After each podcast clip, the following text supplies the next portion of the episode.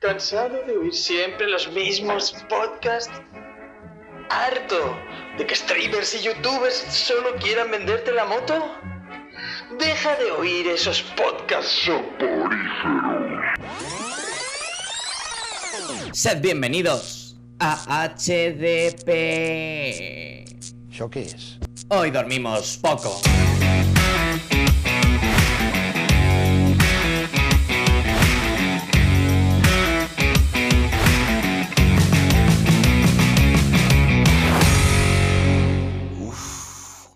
Creo que tengo la pulsión.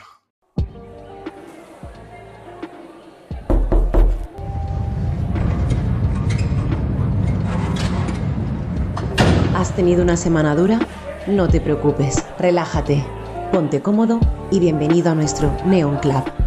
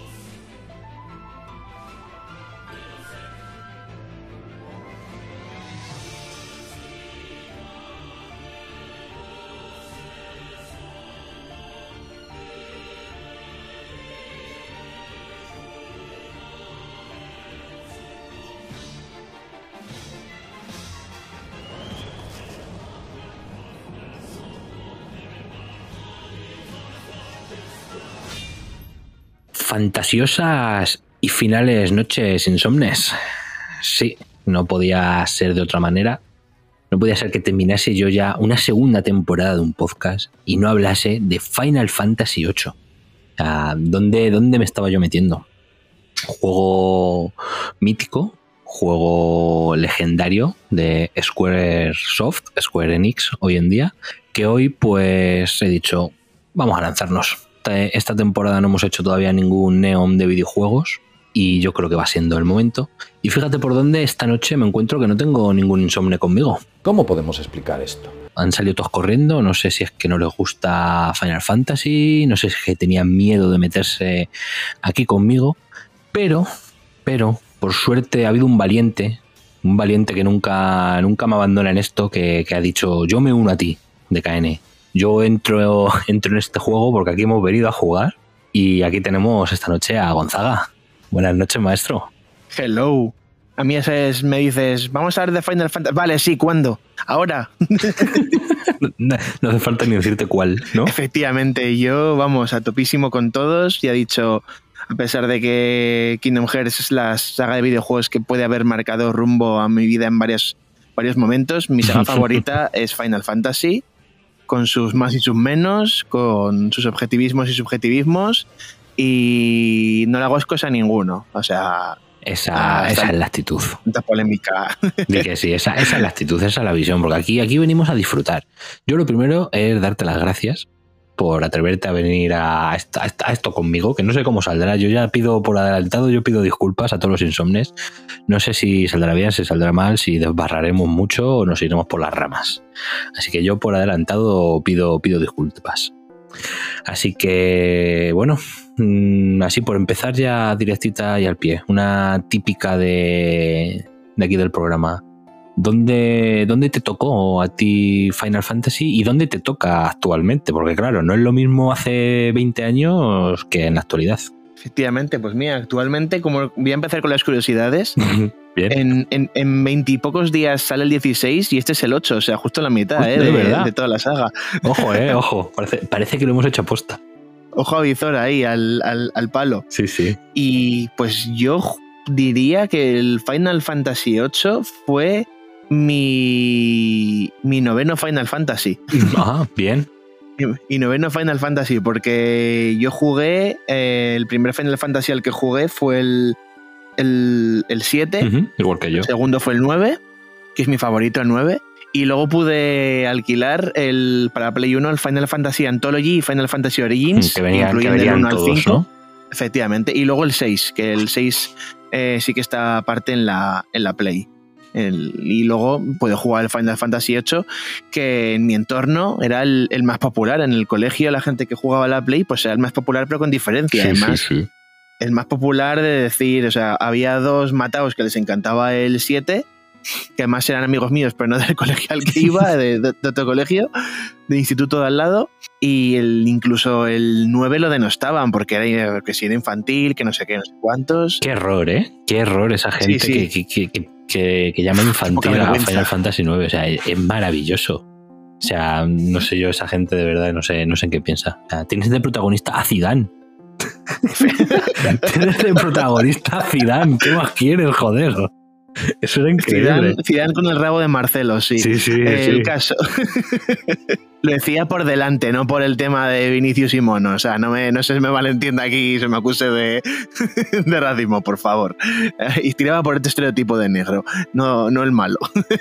bueno, el caso, el, sí, el Final Fantasy VIII, que es que, joder, que luego lo piensas ahora, porque ya te he dicho, en su día era bastante popular por gente de mi entorno, por, pues porque es muy popular. Está hecho para molar, o sea, Mm. Squall está hecho para molar, con el sable pistola, eh. Rinoa está chapa que te enamores de ella, aunque yo era más de siempre, más, yo era más de Quistis y de Selpi, que le vamos a... luego yo, no, yo, ¿qué era de, a yo era de Rino a tope. Pues eso que decías de Squall para, para molar, te voy a decir un- una, una curiosidad. Mira, me, me adelanto como tú. ¿Sabes en quién dijo uno de los diseñadores que estaba basado el personaje de Squall? En River Phoenix, el, falle- fallecido actor. En el pelo no se Lo vi. porque River Phoenix era No. rubio y este moreno, pero, pero sí, dicen que el diseño de la cara y eso estaba, estaba basado en el hermano de- del bueno de Joaquín. Lo vi, lo vi y no me acordaba, es verdad, es verdad. Sí, sí. Sí, sí, sí. Y actualmente, pues bueno, hace, hace unos años pude hacerme con el remake tanto en Switch como en Play 4 del Final Fantasy VIII. Ujú. Bueno, remake Sí, no, el, remaster. el remaster HD, este que hicieron. Hombre, es de agradecer, ¿eh? No, no es un remake, pero la verdad es que por lo menos lo ves con un Es poquito un más... porque es casi un remake porque perdieron mucho código y muchos modelados y tuvieron que rehacerlos. Entonces, en vez de cogerlos antiguos y meterle un pulidito, se tuvieron que esforzar un poquito por Para ellos paquetes. sí fue un remake. Sí, efectivamente, por no haber guardado en su día lo que tenían que haber guardado. Pero sí que, pero la verdad es que sí que se nota, ¿eh? Tú ves, ves el juego este, el remaster, y en los diseños de los personajes sí que se los ve muy, muy, muy pulidos respecto a los de Play 1 o la versión de PC antigua. Que, Es mejor eso. que esa también la esa también la jugué en su momento. Bueno, pues yo la verdad es que también en- también empecé con el 7 como tú. Lo que pasa es que yo fue al revés, yo el, empecé 7, 8, 9. Luego entre el 9 y el 10 fue cuando jugué a, a los Anthology y luego ya con el del 10 para, para adelante. Pero yo sí que fui desde el 7, sí que fui en ese sentido en orden. Y yo he de decir que aunque el que recuerdo con más cariño es el 7, para mí yo creo que el que más me, me tocó por edad y por todo, porque a mí me pilló con 10 años, fue, fue este 8. A mí este 8 me tenía ob- obsesionado, pero, pero las 24 horas del día. Los sí, los jefes, los juegos de cartas, por favor. ¿Cuántas horas habremos pasado jugando al juego de cartas que me parece el mejor de toda la saga, eh? O sea, pero con, Sí, con porque no, yo creo que nadie lo entiende. No, nadie. Ni los que lo crearon. Ni los que lo crearon lo entienden. Tú vas sacando cartas y si la máquina decide que has ganado, pues has ganado. Pero.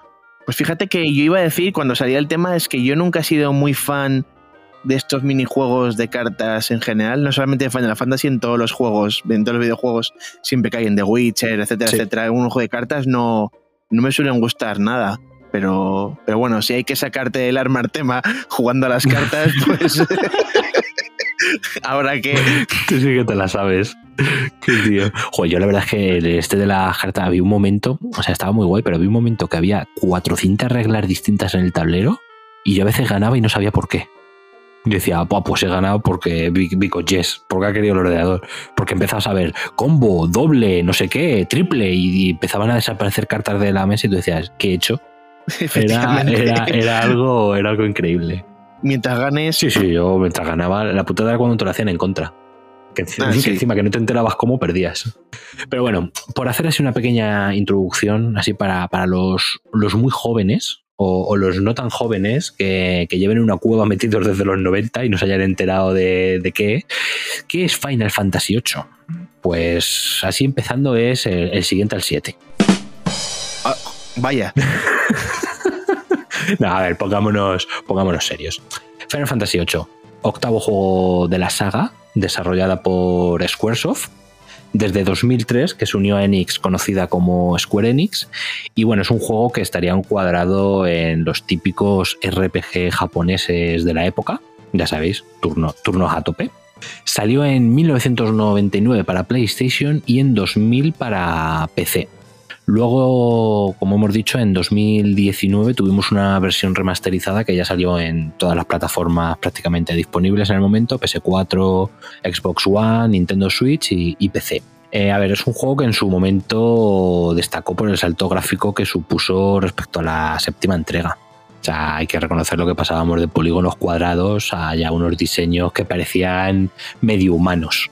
Y mira que la séptima entrega ya en su día fue un boom gráfico pero claro, no es lo mismo jugar con Cloud en el combate que a Cloud andando. Efectivamente, a ver, fue el 7 fue un salto porque pasábamos de los típicos sprites de 8 bits de la época a, a un 3D primigenio, muy primigenio, que además era curioso porque, claro, tú eh, durante el juego normal cuando te movías el diseño era uno y luego en los combates el diseño era otro. Entonces, en los combates molaba porque sí parecían personas de verdad, pero luego cuando estaba afuera era como, me, ¿por qué tiene las manos cuadradas? ¿Por qué tiene la cabeza cuadrada? Pero bueno, era la época, era 1997.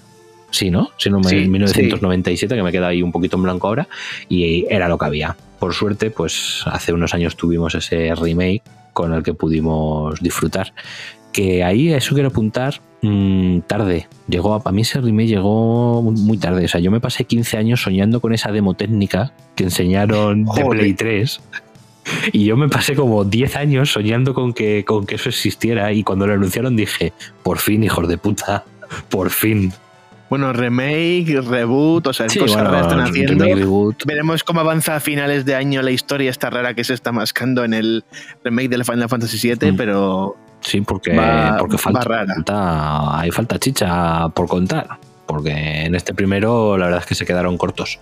Ahí veo una fumada muy grande que Kingdom Hearts se va a quedar corto ahí con la trama que van a meter en el, en el remake del 7. A ver, a ver, qué hacen. Yo tengo ganas. ¿A mí te gustó el primero, el primer remake? A mí sí, a mí me encantó. Yo además lo jugué y creo que si no me lo ventilé en dos sesiones, fue en una. O sea, fue un no puede dejar de jugar, me está flipando. Fue increíble regresar a ese mundo, pero regresar en ese mundo así, a 4K. Fue como, hostias, increíble. Con manos. Te lanzo la primera pregunta de la noche. ¿Te gustaría un ejercicio similar en el 8? A mí me han hecho varias veces esta pregunta y la verdad es que dentro de Final Fantasy, no porque no me guste, sino porque ya se han hecho muchos trabajos y con calidad buena de CGI de actualidad, dentro de los remakes, el Final Fantasy, a ver, obviamente del 15 no voy a pedir un remake. Evidentemente. Pero dentro de los Final Fantasies, el 7 es del que menos ganas tenía de, de, remake, pero por eso. Pero porque ya había muchos trabajos y ya se había representado a Cloud y a muchos personajes. Mm. Ya teníamos Advent Children, teníamos el juego de Siria, teníamos el Crisis Core, o sea, ya teníamos varias representaciones en plan bien de, mm. del 7 pero por ambientación, como, como es un poco más fantasiosa, tanto la del 8 como la del 9, incluso la del 10, la del 6 también. ¿El 9 puede ser? Uf, con todo ese lore medieval y de fantasía, eso puede ser increíble. ¿eh? Una burrada. Pero sí, pero yo este, yo este 8 especialmente, a pesar de que el remaster me lo gocé, me lo regocé el año pasado jugándole, pero sí que me, volvería a meter eh, otra vez en, en un remake ya como, como este del 7, ¿eh? Me gustaría, sí. Estoy encantadísimo. Mm, sí, sí, sí, sí, sí. Tiene, pero Más que un sistema de combate como el del remake puede estar muy le puede sentar Le puede sentar muy bien. Yo creo que aquí con que arreglen algunos problemitas de guion, Yo creo que les puede quedar bastante, bastante curiosón. Pues bien, pues nada, tras esta breve introducción, si no hay nada así más que quieras añadir, voy, voy a pasar a contar un, un ligero, ligero argumento, por si hay algún, algún despistado en la sala. Bueno, al igual que, su predecesor, aquí tenemos un enorme mundo que explorar en el mundo de Final Fantasy VIII. Por suerte llega antes de que finalice el primer CD. No tienes que esperar, no tienes que esperar como en el 7, que, tú te piensas que todo el juego va a ser en Midgar y luego dices, anda, si existe el mundo. Efectivamente, que Midgar sea de la puta. Efectivamente. Pero bueno, eh, estamos en un mundo, como digo, eh, que está habitado tanto por humanos como por bestias y monstruos de, de todo tipo.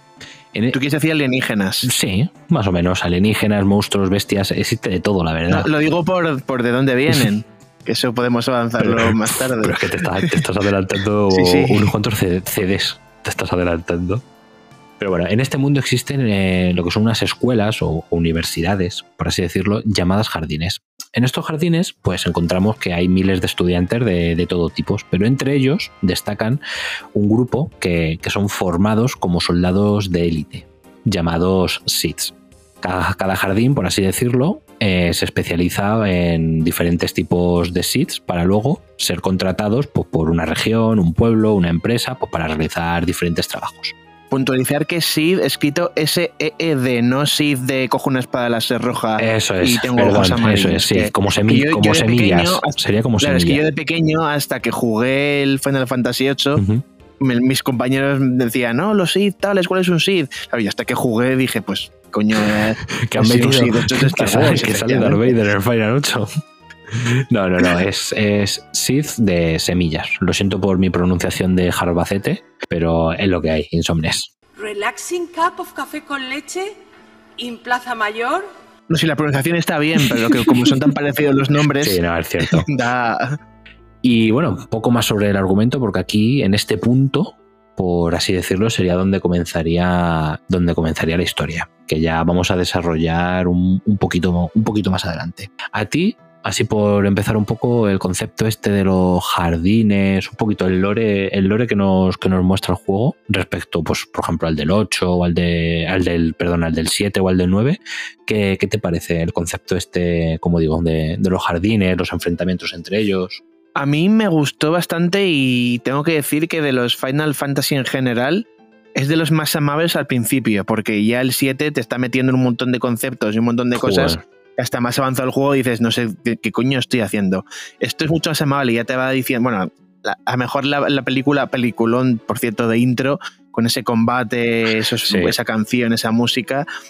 Mira, estaba comentando a mi hermana ahora, le he dicho, ¿quieres aportar algo para el este? Y me dice, que digas que, que incluso hoy en día me sigue flipando la, la animática de CGI de, Sí. del principio. Estoy completamente de acuerdo con, Mm, con ella. Sí, sí, sí. Con ese Liberty Fatal sonando es brutal. Bueno, y después de esa ambigua cinemática ya nos van introduciendo muy rápidamente y además conceptos como ha dicho de KN muy fáciles, eso, una escuela, tú eres un alumno que, que, bueno, que en vez de Hogwarts con hechiceros, pues es un Hogwarts con mercenarios, que van ahí, que son un poco eso, eh, un, un poco chicos de todo, que te valen como las Fuerzas Armadas un poco de aquí de España, que, te- que van a un sitio allí tanto a ayudar como a meter tiros, o te pueden ayudar de inundación, son esos, los chicos de... Lo que haga falta.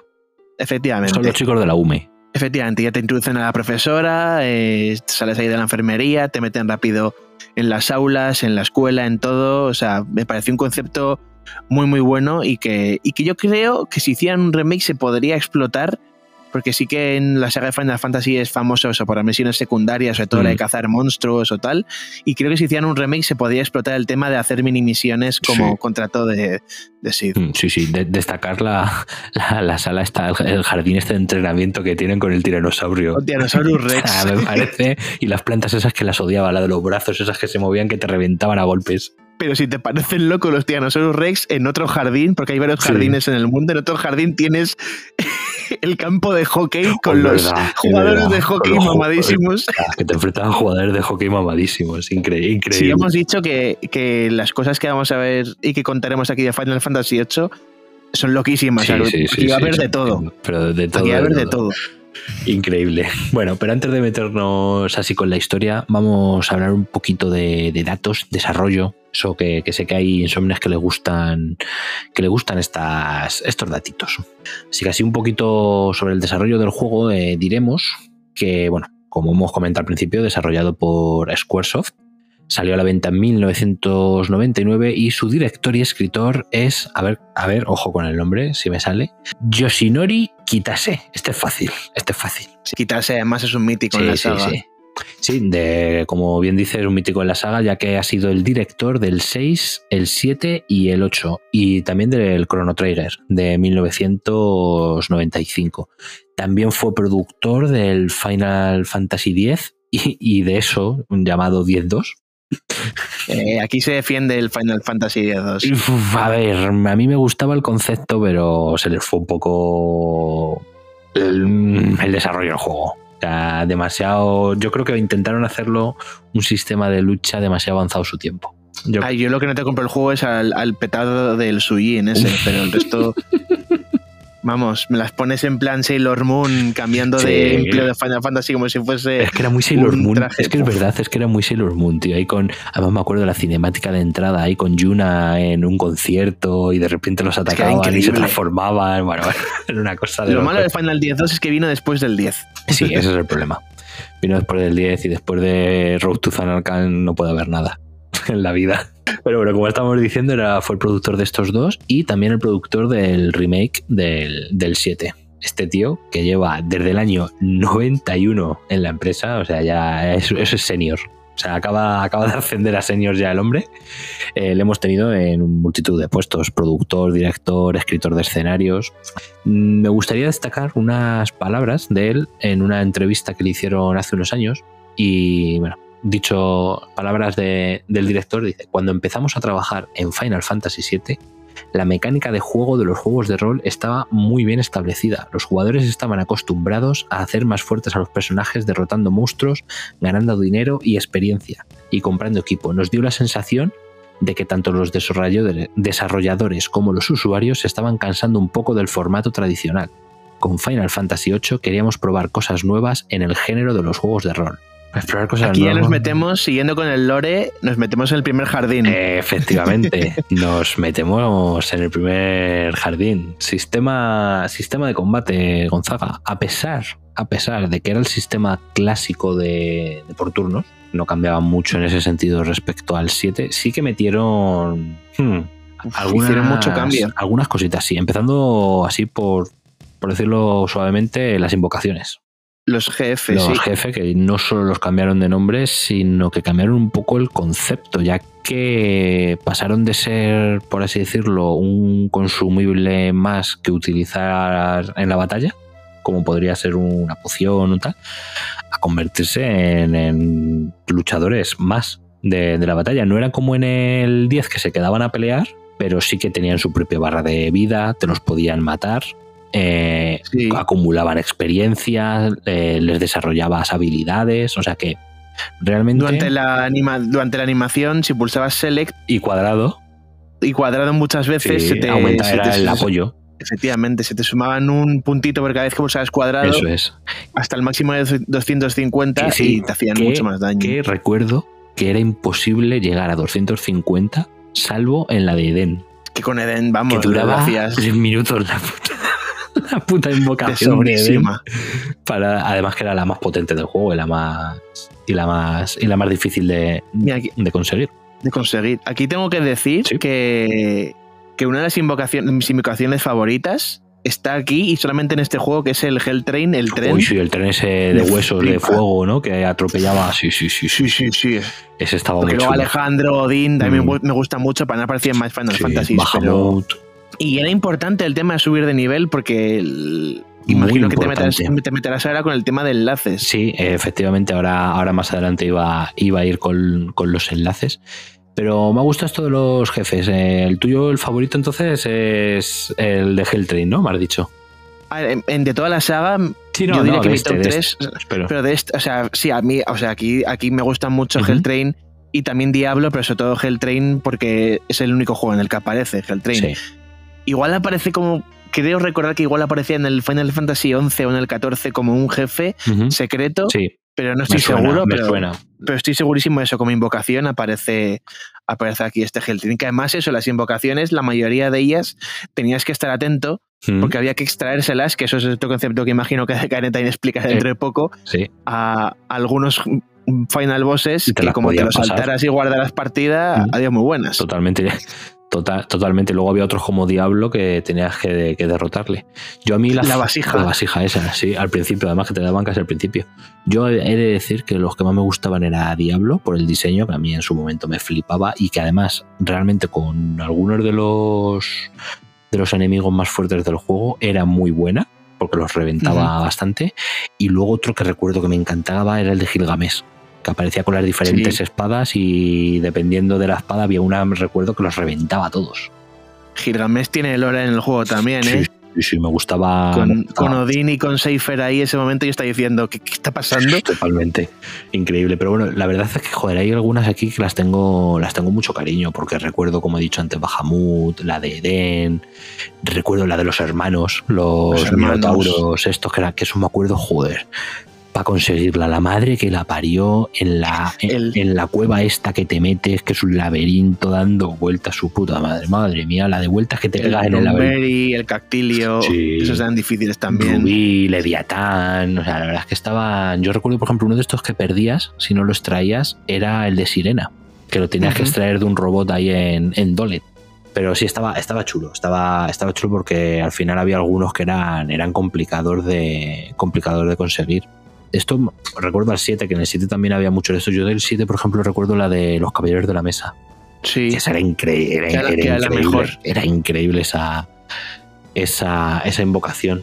Pero, pero bueno, pasando un poquito ya a lo que estábamos comentando antes, vamos a la madre, a la madre del cordero, que aquí es donde, aquí es donde la matan. El, el concepto novedoso, por así decirlo, es que a, a diferencia del 7, que en el 7 teníamos el concepto de las materias, ¿vale? Con ellas tú le dabas habilidades a, a tus personajes. Aquí, pues quisieron darle una vuelta de tuerca, por así decirlo, y lo, lo que crearon, ¿vale? Fue como unos atributos base para los personajes que eran los que iban subiendo un poquito, porque tampoco subían mucho, subían un poquito cada vez que subías de nivel, y luego tú la manera que tenías de mejorarlos era a los diferentes atributos, vitalidad, fuerza, tal, le enlazabas, o sea, le asignabas pues una magia. una magia o una invocación, Eso que pero es, también una era... magia, una invocación, cura, piro, tal, no sé qué. ¿Qué ocurre? Así contado de primera dices, bueno, en vez de en vez de materias o runas o cualquier cosa, pues tiene esta. Vale. Pero no hay PM. Eh, claro, no hay PM. Ah. El problema, ¿qué ocurre?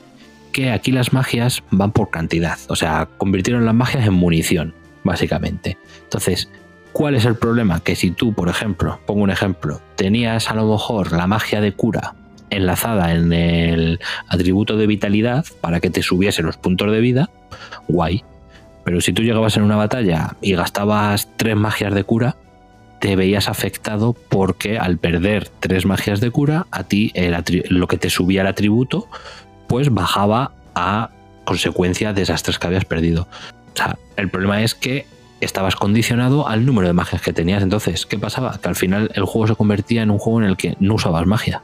Salvo las de cura cuando lo necesitabas, el resto de magias no las usabas nunca porque al final te veías totalmente perjudicado. Porque en una batalla podías perder la mitad de tus atributos como te liases a lanzar magias.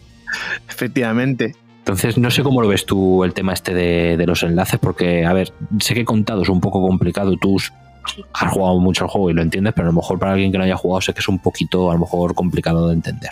Yo creo que lo has explicado bastante bien. Y bueno, y para el que no lo sepa, las cantidades en el tema de las invocaciones eh, funcionaba con, como os comentaba, las invocaciones subían de nivel.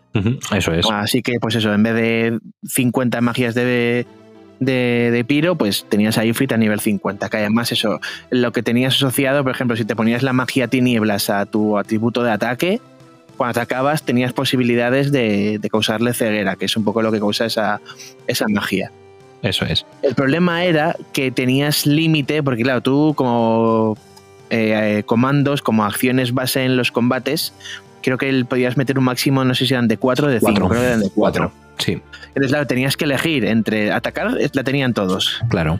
Y luego tenías que elegir entre usar objetos, usar las magias, extraer, Extraer. y se te iban, y si- si- si te iban eh, trayendo más. Luego tenías una que eran habilidades específicas, entonces tenías que elegir un poco qué, le- qué poner y qué no. Que eso era un poco la restricción, yo creo que le pecaba bastante, porque luego ya el concepto de, de chino farming, como decimos mis amigos y yo, de estar ahí la vida du- durante X horas extrayendo magias para ponerlas en, atributos y demás, pues bueno, pues eso te lo comes y ya está. Pero el problema era el tener que estar eligiendo el pues quito extraer por poder usar objetos, por no sé qué, por no sé cuántos. ¿Esto qué podía hacer? Que pudiera romper el juego de unas maneras eh, exorbitantes. Porque hay que decir que los enemigos subían de nivel a la vez que tú. Entonces, un enemigo no era igual de fuerte contigo al nivel 10 que contigo al nivel 20, que eso está bien. Efectivamente, porque los enemigos aquí- no enlazaban magias, claro, que ese es el problema. Efectivamente, pero aquí podemos entrar a que puedes transmutar objetos como magias. Entonces al principio te comprabas, yo qué sé, 20 tiendas de lona, Y las conviertes en cura. la transmutabas en culo más más, Eso lo hemos hecho todos, joder. entonces tenías en nivel 5 eh, vitalidad como si tuvieses nivel 40. Y Es que ese pues, es el problema, es que había mucho desnivel porque, claro, te encontrabas con enemigos que te atacaban como un nivel 7, pero tú tenías vitalidad a lo mejor de un nivel 30. O al revés, O si al tú revés. no jugabas bien tus enlaces, estabas jodido. Estabas jodido. Y otro problema que veía yo, que por ejemplo en juegos anteriores estaban las clases. Tú tenías al mago, tú tenías al tanque, tú tenías al tal. ¿Qué problema encontrabas aquí? Que tú aquí podías tener un personaje, por ejemplo, como Rinoa, que en cualquier otro juego hubiese sido claramente un personaje mago, un personaje de apoyo curativo, pues podías tener una Rinoa que te hiciese 90 9.999 de ataque físico. Claro, aquí pasa un poco como en el 7. En el 7 Claro. y en el 8, los atributos de los personajes, como bien ha dicho DKN, es, están muy igualados. O sea, sí que estaban orientados, no tan exagerado, a lo mejor como en el 9. Por ejemplo, Rinoa sí que estaba un poco más orientada a la magia y tal. Y lo mismo en el, en el, en el 7, con, el, con, por ejemplo, Red 13, está más orientado también a la magia. Pero muy fácilmente con el tema de materias o el tema de enlaces. Porque a pesar de que están orientados de una manera u otra, los atributos están como más igualados, pues para eso, para que puedas hacer lo que quisieras con... Sí, es que era una locura. Yo, recuerdo invocaciones GeForce de estos que te subían, eh, así aprendiendo con la experiencia, te subían en los atributos de fuerza un 60% al personaje. Claro, tú eso solo enlazas a un personaje como Rinoa y claro, te metes zambombazos de 9.999 el bicho. Efectivamente. Para- Cosas que en ¿Para otro juego, en otro juego, por como dices tú, como el 9 o, o como el 6, que ahí sí que había el concepto de las clases, tú, un personaje como Rinoa, nunca te hubiera hecho 9.999 de ataque físico. O sea, es imposible. Yo, Justo. en ese sentido, yo creo que el sistema este de enlace rompió, rompió el juego. Rompió mucho el juego y de yo creo que de Y a ahí. la larga cansaba. Sí. A la larga cansaba. Sí, porque al final eh, lo, que, lo que se convirtió en el juego era en lo que decías tú, compro objetos, lo transmuto, me voy a por este super enemigo que hay aquí porque sé que es el único al que le puedo extraer X magia súper fuerte, Artema, por ejemplo. Si querías extraer Artemas de estas, o contra ente Artema, o yo creo que había dos fuentes en todo el juego que tuviesen la magia esta, entonces... El concepto tanto de enlaces como de extracción, mm, yo lo veo un error porque le hizo le hizo como decimos eh, crear personajes muy desiguales muy desiguales tanto entre ellos como con como con los enemigos. Otro tema polémico los límites Joder. los límites a ver he de decir a mí me molaban me molaban porque conseguir el summon con Squall era era el summon conseguir el summon era el summon pero pero mm, también era otro concepto que yo a mi parecer estaba rotísimo no, no sé qué Sí, opinas. También se podía jugar con lo que hemos dicho, claro, tenías vida de nivel 40 a nivel 5. Entonces, claro, cuando te bajaban la vida, que ya tenías una vida normal para tu nivel, porque aquí hay que decir que el límite es- había dos maneras de activarlo. O te echabas la magia aura, que era una magia ya avanzada, conseguías más adelante, O estabas bajito ya de vida. o estabas ya con la vida con la vida amarilla, que creo que era menos del 20% o menos del 25%. pero no es lo mismo el 20% de 100 puntos que el 20% de 5000. Claro. Efectivamente.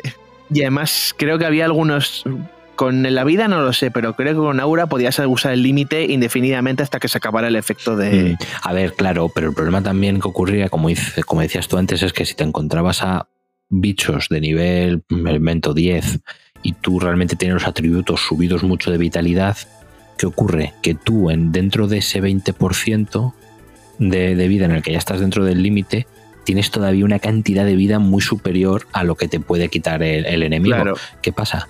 Que entonces ha- hacías límites indefinidos. Te podías pasar en un combate haciendo con Squall cinco o seis veces seguidas eh, su ataque límite hasta que derrotabas al enemigo. Entonces, eso para mí también eh, jodía bastante el concepto del juego. O sea, para mí lo ideal hubiera sido una barra que se va rellenando Sí, y tú lo puedes usar, que es el concepto que yo creo que usan todo este tipo de juegos de toda la vida. O sea, el, sí, como en el 9 el tema del trance, claro, todo, bueno, el, el- ataque especial. en el 10, Claro, claro, sí, y en sí. cualquier juego de lucha. El ataque especial se va rellenando y llega un punto en que lo puedes usar. Que es lo, es lo Y hablando habitual. de, hablando de límites y de cosas rotas, hay que hablar del límite supremo de Selfie. Bueno, el- ah, Adiós, muy buenas. sí. Ah, Yo para mí es más ridículo el de Rinoa, por favor, que lanza a su perro como si fuese un boomerang. Ya, bueno, pero eso, es- eso ya es otro tema de, de tipo de límite. Estábamos hablando de, de cosas rotas y no de lanzar a tu perro a. Ah, por favor. Pero sí, sí, lo de, lo de selfie, lo de selfie es una locura. Pero vamos, también es una pasada el último límite de Squall. Luego los de Cell, un- los de Cell, si sabías hacerlos, eran muy buenos. El problema es que tenías que ser muy buenos con las combinaciones de botones. Pero es Tifa, Tifa 2.0, que Totalmente. muchos ataques a los mismos. totalmente Tifa 2.0. Pero bueno, a mí por lo general me gustaban. O sea, me gustaban verlos porque eran muy vistosos y, y estaba, y estaba chulo. Pero sí que es cierto que en ciertas batallas uf, decantaban demasiado la balanza. Demasiado, O para demasiado. el que no lo sepa, lo que hemos comentado de Selfie era simplemente que si jugabas bien el turbo de que ganabas, independientemente de quién fuese es. el, El rival. Ganabas y punto. Pero eso Y había. luego lo veremos. Creo que en el, en el 7 lo hacía Kite Sith con Sí, unos dados, sí, creo. Sí. Pero que eso era mucho más aleatorio. El del 8 se podía controlar un poquito más. Sí, bueno, eso era un poco como lo de Odín. Que aleatoriamente Y- aparecía en algún combate y se los cargaba a todos. Y, Sí, pero no a todo el mundo le, le afectaba el, Sí, a los el jefes, a los jefes no. Pero lo de. Iba a compararlo con el Ultra Esgrima de Yojimbo, de en el 10. de verdad. Eso sí que era muerte instantánea. muerte instantánea y todo. Pero ojo, lo de selfie funcionaba también con jefes, jefes, no, ¿no? Sí, sí, con todo, ¿Sí? con todo. Ah, eso no lo Con recordaba todo. si funcionaba con jefes tochos. Vale, vale, eso Yo, no. yo, yo juraría que sí, que yo, yo, sé, yo juraría haberse lo echado al, Dios. al arma Eh, Omega. ¿a 20 eh. Omega? Dios. Sí. Un verano. Gonzaga, bueno, ya, mira, ya, ya voy a llorar. Ya voy a llorar con esto por si no me acuerdo luego. Un verano entero. Un verano entero me pasé Uf. para matar a Ente Omega. Su puta madre. Vaya bicho. Eso sí, el diseño de los mejores que he visto yo en un Final Fantasy de enemigos. Es Como molaba. El truqui, En la el truqui catedral. era ir a la luna y conseguir las lágrimas para hacerte inmortal. y- Claro, pero es que el truqui le descubrí años después. No te jodes de la primera vez que me pasé un verano entero ahí luchando con él.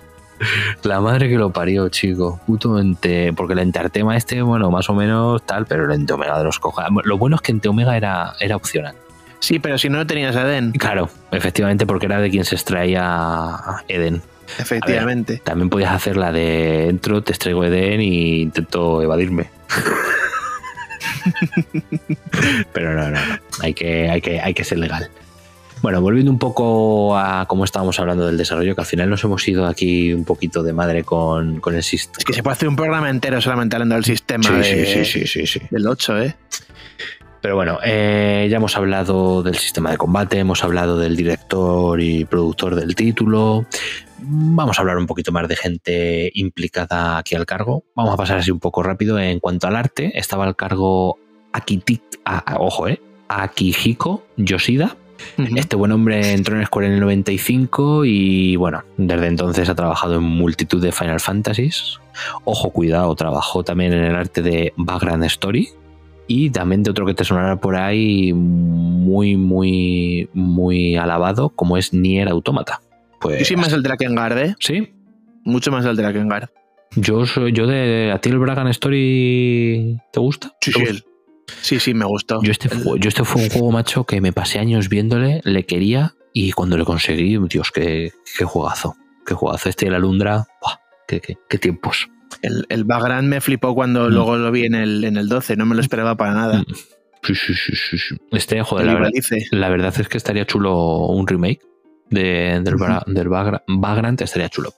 Pero bueno, esto en cuanto al arte, pero ojo, hablemos de cosas mayores. Esto, como diría el bueno de Rajoy, no es cosa menor. hablemos de la música. Uf, Hablemos, hablemos de la música. El bueno de Nobuo Uematsu. qué grande. Ya está. Pasemos. Ya, ya lo hemos dicho todo. Yo Siguiente creo que- punto. Yo creo que los Final Fantasy se le pueden gustar a la gente más o menos. El, la gente se puede meter con el 13, con el 15 o el- con el 8 o no tal, pero yo creo que una cosa que tienen en común todos los Final Fantasy, sea cual sea, incluso la, la mayoría de spin-offs, es que tienen un musicón Sí, increíble. Es, es de locos. O sea, la banda sonora Además, es de locos. además que no apunta sin hilo, porque te quitan al Uematsu y te meten a. a- joder, me, me a autoflagelar luego porque no me acuerdo. A la compositora del Kingdom Hearts.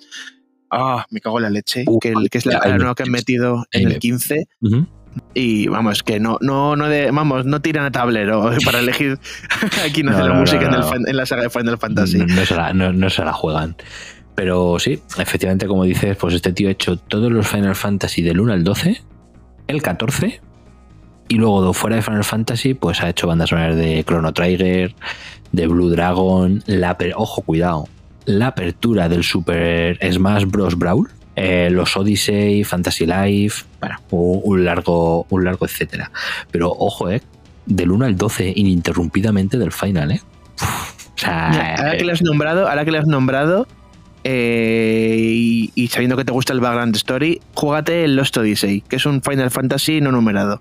Sí, le conozco, pero no lo he jugado nunca. O sea, Porque que es de juego- cuando se fueron varios mandamases de Square un tiempo, hicieron un juego aparte porque no estaban contentos con la compañía y, es este los y esto es Odyssey, un... Sí, que es un, ya te digo, es un Final Fantasy, pero que no tiene número. Guay, entonces le, le daré, le, daré, le daré un tiento. Pero ojo, porque el bueno de Nobuo no solo se dedica a los videojuegos. ¿Tú sabías que entre el 2003 y el 2009 tuvo una banda de rock metal? Los Black Mages, es, vamos, Black Mages, ahí. tres disquitos. Tres, tres disquitos sacaron. y pocos me parecen. Poco, poco, poco me parecen. De que sí, espera, vamos a traer aquí. seremos fascistas. No, ese no es. Oh, es el otro, Es es, el el otro, otro. garapito. Este, este, este. ¿Cómo te gusta? Bueno, eh, su estilo a la hora de la composición, la verdad es que es muy, muy característico. O sea, destaca, yo creo, por sobre todo sinfonías clásicas hasta heavy metal, incluso mm, tonos y tonalidades New Age, se podría decir en algunos. En algunos de los juegos también es curioso, porque dentro de los Final Fantasy podrías decir, bueno, se repite tal. Es muy curioso porque dependiendo de, del juego cambia mucho la banda sonora, porque por ejemplo en un 7 un 8 tenemos sobre todo composiciones muy oscuras, melancólicas, mucho piano, mucho tal. Claro, y más modernas, que es lo como va Claro, luego momentos muy épicos así con canciones más de heavy, pero en cambio luego mm, te da un vuelco radical en el 9 con un estilo mucho más alegre, medieval, incluso infantil. Mucho más de cuento, justo. Sí, sí, sí, sí, incluso infantil, que por eso algunos algunos dirán que el juego es infantil, pero, pero sí, sí, es, es cierto que, que tiene, que tiene esos toques, esos toques en la música. Pero lo que sí es verdad es que sin este hombre no se entendería Final Fantasy la saga como es. Sin, sin la música de este hombre. O sea, un auténtico genio. O sea, el día, el día que no esté lloraremos todos. Que dure Bueno, de momento ya te digo, la- los que han cogido de sustitutos de este hombre no lo están haciendo mal. Sí, pero ya no, digo, pero no ya digo. Dios, Dios- Dios me perdone por no acordarme de la compositora del Kingdom Hearts y del, y del Final Fantasy XV. Y no sé quién está haciendo la música del 16, pero la verdad es que no. De momento, las cuatro tonadillas que he escuchado no pintan mal. Mm, Yo lo Ya- poco que se ha escuchado los trailers pinta, pinta, pinta bien, la verdad. A ver qué tal ese 16, ¿eh? Está- el hype estaba demasiado alto. Uf, No sé yo. mientras los sudores. Ya, a mí también. Dentro de poco lo sabremos. Pero bueno, continuando un poco así con datitos. eh, según la revista Famitsu, ojo, eh, revista japonesa muy famosa en el sector, Final Fantasy VIII es el vigésimo segundo mejor juego de la historia. Toma. Ojo, ¿eh? No está, no está mal, ¿eh? No está mal, vigésimo segundo. Con todos los juegos que se han sacado, Muy bien. mm, decir soy el 22 no está tan mal. Sea, ojo, Sí. ojo. El juego hasta marzo de 2003, porque a ver, al ser un juego tan antiguo es complicado las cifras de ventas, pero hasta marzo de 2003 había vendido 8,15 millones, que para la época es una salvajada, la verdad, para la época estaba muy bien. Y en su momento en Estados Unidos, gracias a los más de 50 millones de dólares que recaudó en sus 13 primeras semanas, eh, se convirtió en el juego más vendido de, de la saga. Sí, hasta que salió el 13 fue el más vendido. Eso te iba a decir, que si no lo ibas a decir, Mm. Sí, te- sí, sí. yo me acordaba del dato que fue el- incluso superó en betas al 7 en su día Eso es, y fue el Final Fantasy 7, o sea, fue, fue el Final Fantasy más vendido hasta el hasta 13. que salió el 13, que el 13 le superó. Efecti- efectivamente. Y luego en datos globales, así por dejar ya un dato tal, la saga a 2022, la saga Final Fantasy acumula 173 millones de copias vendidas, macho. Ahí, ahí es nada, ¿eh? Pues con la cantidad de juegos que hay, la verdad es que me parecen pocos, ¿eh? Sí, pero uf, aún así, ojo, Sí, sí, a sí, ver, es que tú piensas que al final, aunque es ultra famoso, es un estilo de juego nicho, en el sentido de mm, o Me entras imagino en, que sean solamente ventas en físico y no contaban las Sí, digitales, porque me si imagino, no, eso estaría serán- infladísimo. sí, sí, me imagino que serán ventas, ventas físicas. Y hasta aquí un poquito lo que eran lo que eran datos de desarrollo, datos del juego, tal. No sé si tienes tú así alguna cosa que se me ha escapado, que seguro que se me ha escapado, que se me ha escapado algún detalle, porque la verdad es que aunque es un juego que he jugado mucho, son 20 años. Y al final, pues. Bueno, que el, que el que llevaba el guion, eh, el que llevaba el guion, podréis, si sois fans de Final Fantasy, veréis que el que el que se que se repite el- la historia de, podríamos decir, de guion caótico, de meter muchos conceptos raros o novedosos o como quieras decirlo. El Caótico que lleva el poco. guion, que ahora mismo no recuerdo el nombre, pero se llama más igual, Ujú. que lle- llevaba el guion también del 7, del Quítase, 8, pues, quítase. sí, quítase, del 7, del 8, del 10 Ujú. Y, y del 13 y del 15. Ujú. O sea, que veáis que los guiones más locos, pues los ha, pues Los eso, culpa de este señor y no culpa de Nomura. Aunque sí, ese, ese tío siempre mete mano de alguna manera. Eh, a ver, eh, ya te digo yo que este señor estaba. había consumido cosas. O sea, estoy seguro que antes de, antes de escribir el guion de, al menos del 8, había, había consumido cositas, porque es un juego loquísimo. Ya lo veremos luego cuando más adelante, cuando hablemos ya de- del desarrollo de la historia. Pero es que tenemos de todo, ya no solo jardines pseudofascistas donde entrenan a adolescentes para ser niños soldado, sino que ya, pues como decíamos antes, eh, conciencias que viajan al pasado para meterse en, en en otros cuerpos, viajes temporales, viajas al puto espacio, o sea, eh, es una fumada, es una fumada gorda el guion de Final Fantasy VIII y yo creo que aparte de, de todo lo que hemos dicho antes de los enlaces, sistema de combate, yo creo que también es uno de los motivos de que haya gente que le critica mucho ya que uf, el 7 dentro de lo que cabe tenía una historia bastante lineal, bastante fija, en la que más o menos se veía Está más asentado. más sí. asentado, el 9 igual, el 10. Y este es cierto que tiene como muchas historias dentro de la misma historia, pero al final no te desarrolla ninguna en, en demasiado. Y sobre todo creo que da, da tumbos. O sea, cambia, cambia constantemente. O sea, hay momentos en el juego que tú no sabes cuál es tu objetivo en el juego. No, o sea, realmente eh, creo que cambia el guion demasiadas veces, sin, sin dejarte muy claro hacia el punto, hacia el punto en el que vas. Pero bueno, ya para terminar este bloque, mm, así una. Tengo, tengo que decir que al que me refería antes no era a Kitase, sino a, a Kazushike Nojima. Ah, Nojima, vale. al que, al que yo me refería, que eso. Que son el del 7, el del 8, del 10, 10-2, 13, 15. eh, y luego también ha metido mano, al parecer, bastante en, en los Kingdom Hearts. O sea que si os, Vale, tiene, tiene si os, gustan las, si os gustan las fumadas y los desvaríos, este es vuestro hombre. Bien, bien, bien, bien. Te iba a preguntar, ¿tú sabes por qué se llama Final Fantasy la saga? Porque hay como un... La leyenda Hay urbana. una leyenda urbana por un lado y luego una, una realidad. No sé, si, no sé si lo conoces. Sí, sí, la sé, la sé. ¿Sí, no? Bueno. El tema de FF. Eso es, eso es. A ver. Pero no, no voy a, no voy a quitártelo. No, hombre, no, no. Mira, yo, mira, yo, te, yo te cuento la leyenda urbana y tú cuentas la realidad. Vale. ¿Vale? A ver, la leyenda urbana, por así decirlo, se dice que cuando Squaresoft iba a sacar el primer Final Fantasy, la empresa estaba en bancarrota, que como que este juego era su última esperanza. Entonces de ahí como que venía un poco, efectivamente. era un poco, la verdad es que es una historia bonita, queda como muy bonito de, oh, Final Fantasy era su última esperanza y los salvó y los convirtió en una de las mayores empresas de la historia de los videojuegos. Pero no, amigos, la realidad en esta ocasión no supera la ficción y la historia es bastante más, más simple, ¿no? Efectivamente, querían llamarlo Fighting Fantasy. Sí, Fighting Fantasy, eso es. Para que tuviese también un punch también para venderlo un poquito en Occidente y tal, porque también Enix, que hemos comentado que era la empresa rival, pues también estaba con su Dragon Quest ahí ambientándolo en el medievo europeo, ampliando sus miras más allá de, Japón pues dijo Square, pues también nosotros. Fighting Fantasy, que además esto eh, les llama a los americanos, están todo el día no sé.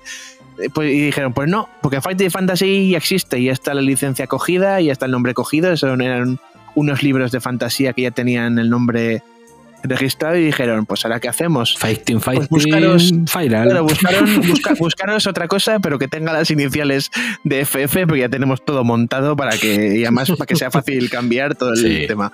Dijeron, pues nada, Final Fantasy y tira para adelante. Y, así fue. Y todo lo demás, historia del videojuego. A ver, la verdad es que la idea de poner unas siglas sencillas tiene su sentido. FF es tan sencillo de recordar, de plasmar en cualquier lado que tiene su, sentido, pero yo personalmente me quedo con la fantasía de, la primera historia, ¿eh? me hubiese gustado más que, hubiese sido que hubiese sido por eso. Como lo de que el tema de todo el Final Fantasy VII de la muerte y tal era porque se le murió no sé quién, no sé no sé qué director, que eso tenía esta fantasía urbana, pero eso ya, cuando hagamos el neón del Final Fantasy VII ya nos metemos. Tenemos, tenemos muchas juegos, de hecho, hasta aquí en España tenemos historias con este juego, historia negra. El, señor, el, muchacho de la katana. Sí, sí, sí, sí, tenemos historia, historia crónica negra en España con Final Fantasy VIII. Yo recuerdo en su día la polémica, ¿eh?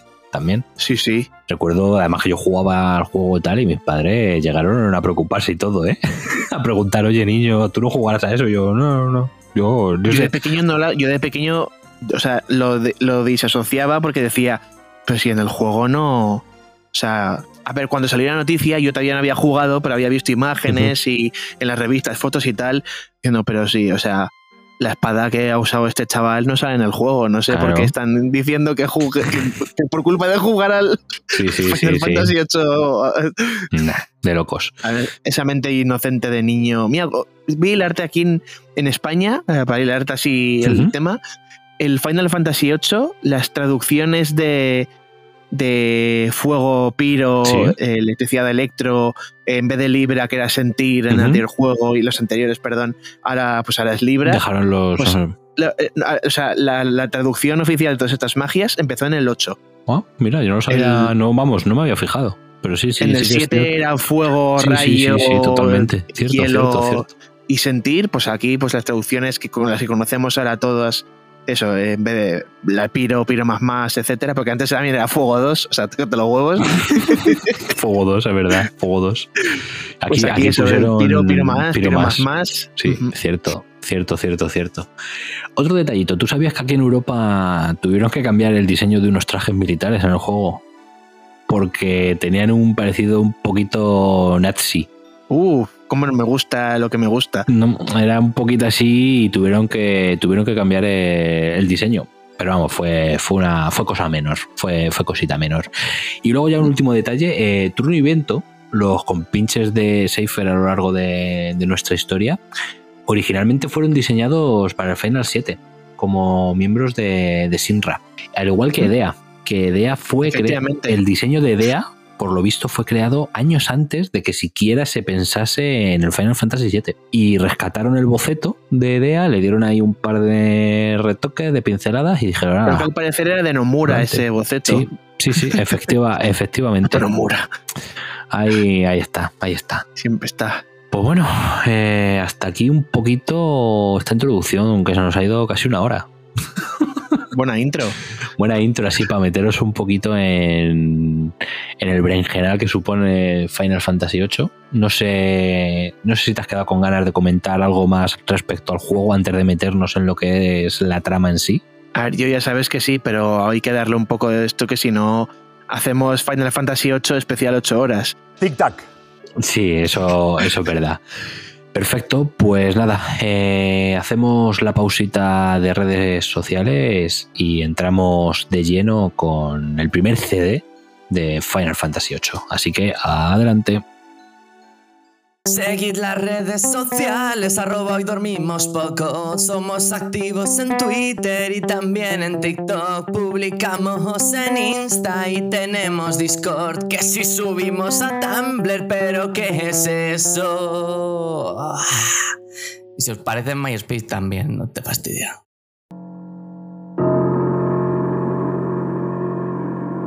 Soy el terror que aletea en la noche. Soy el hipnotizador que guía tus manos hacia el consumismo en periodos de duerme vela.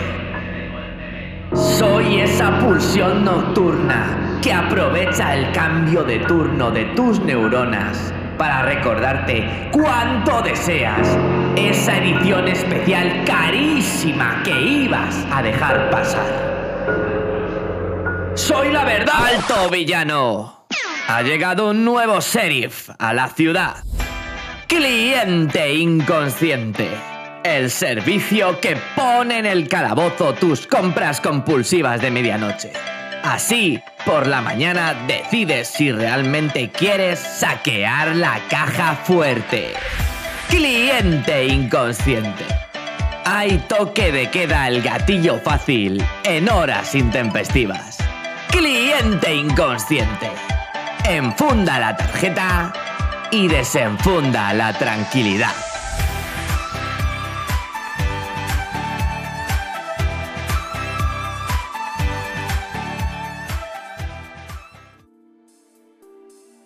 Bueno, insomnes, estamos de vuelta después de escuchar estos anuncios y yo creo que ya, ya llega el momento ¿no? de, de meternos un poquito de lleno en lo que es la historia del juego.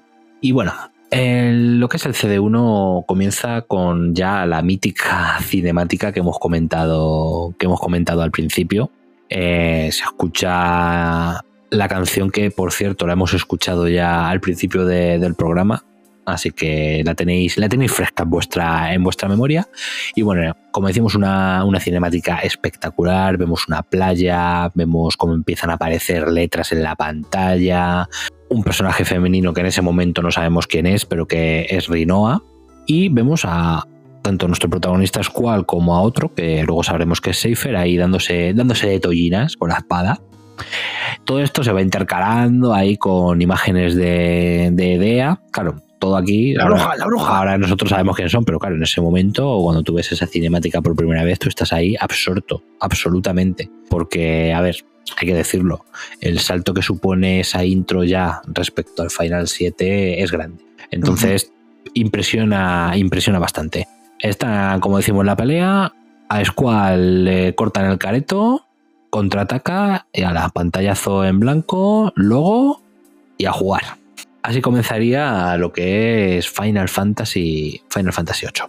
Bueno, yendo así muy rápido. Primeros compases del juego, pues bueno, tenemos a Squall, como decimos en el jardín, que hemos comentado antes, Jardín de Balam, que es como se llama el jardín donde está él. Le tenemos ahí en la enfermería.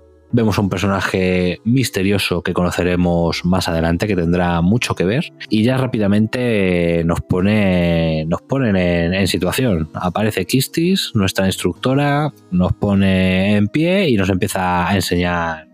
A enseñar el, el jardín. Estos primeros compases, como decimos, muy de introducción, muy de enseñarte las mecánicas, te dan tus dos primeros GeForce, los, dos- los dos GeForce más fáciles de conseguir de la historia de un Final Fantasy totalmente, te los regalan por la cara y haces tus primeras misiones, por, por así decirlo, y descubres un poco lo que es, el, lo que es la mecánica de los juegos y, y el jardín. Esto nos lleva a un punto en el que vamos a tener ya nuestra primera misión eh, oficial, por así decirlo, que a la vez sirve a nuestros personajes como, como examen. Porque ellos eh, no son todavía SIDs propiamente dichos, sino que están todavía, están ya, están en segundo bachillerato y están ya, ya a punto de, de graduarse.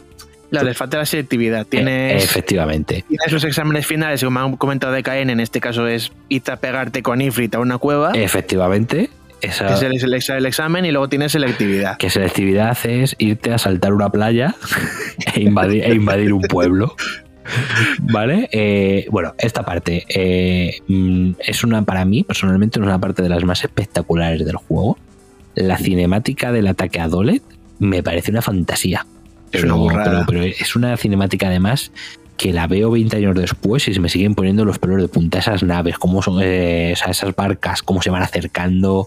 Bueno, hay un plano primero del agua desde el fondo que se ve Sí. reflejado como, bueno, bueno, que es auténtica fantasía.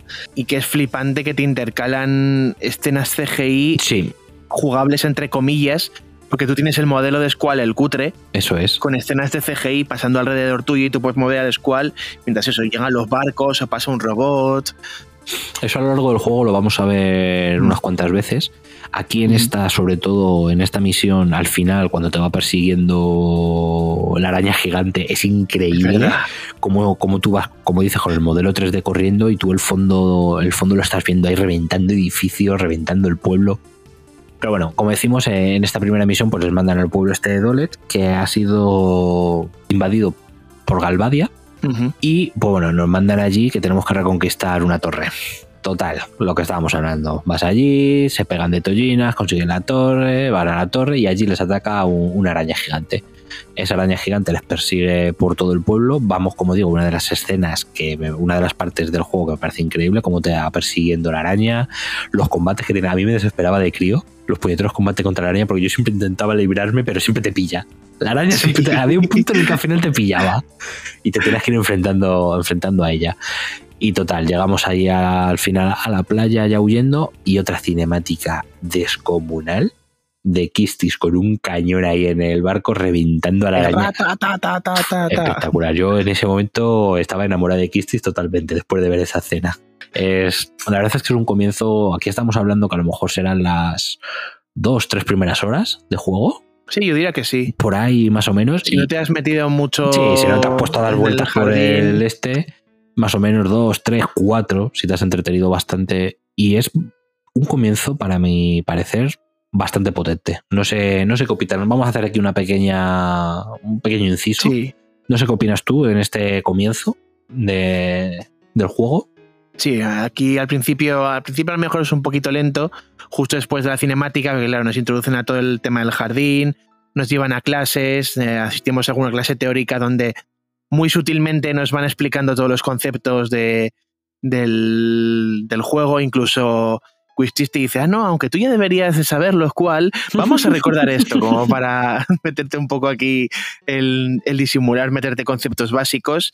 Eh, y eso nos meten todo el tema del jardín, nos van presentando los, las mecánicas, Los malditos enlaces. personajes, es bueno, sí, todo el tema de enlaces, el tema de los jefes, sobre todo nos van enseñando personajes, nos presentan al director de la, de la academia, que es el mítico Cid, que aparecerá, pues el, En siempre hay un personaje de- En todos los Final. Fantasy hay un personaje que se llama Sí. Cid.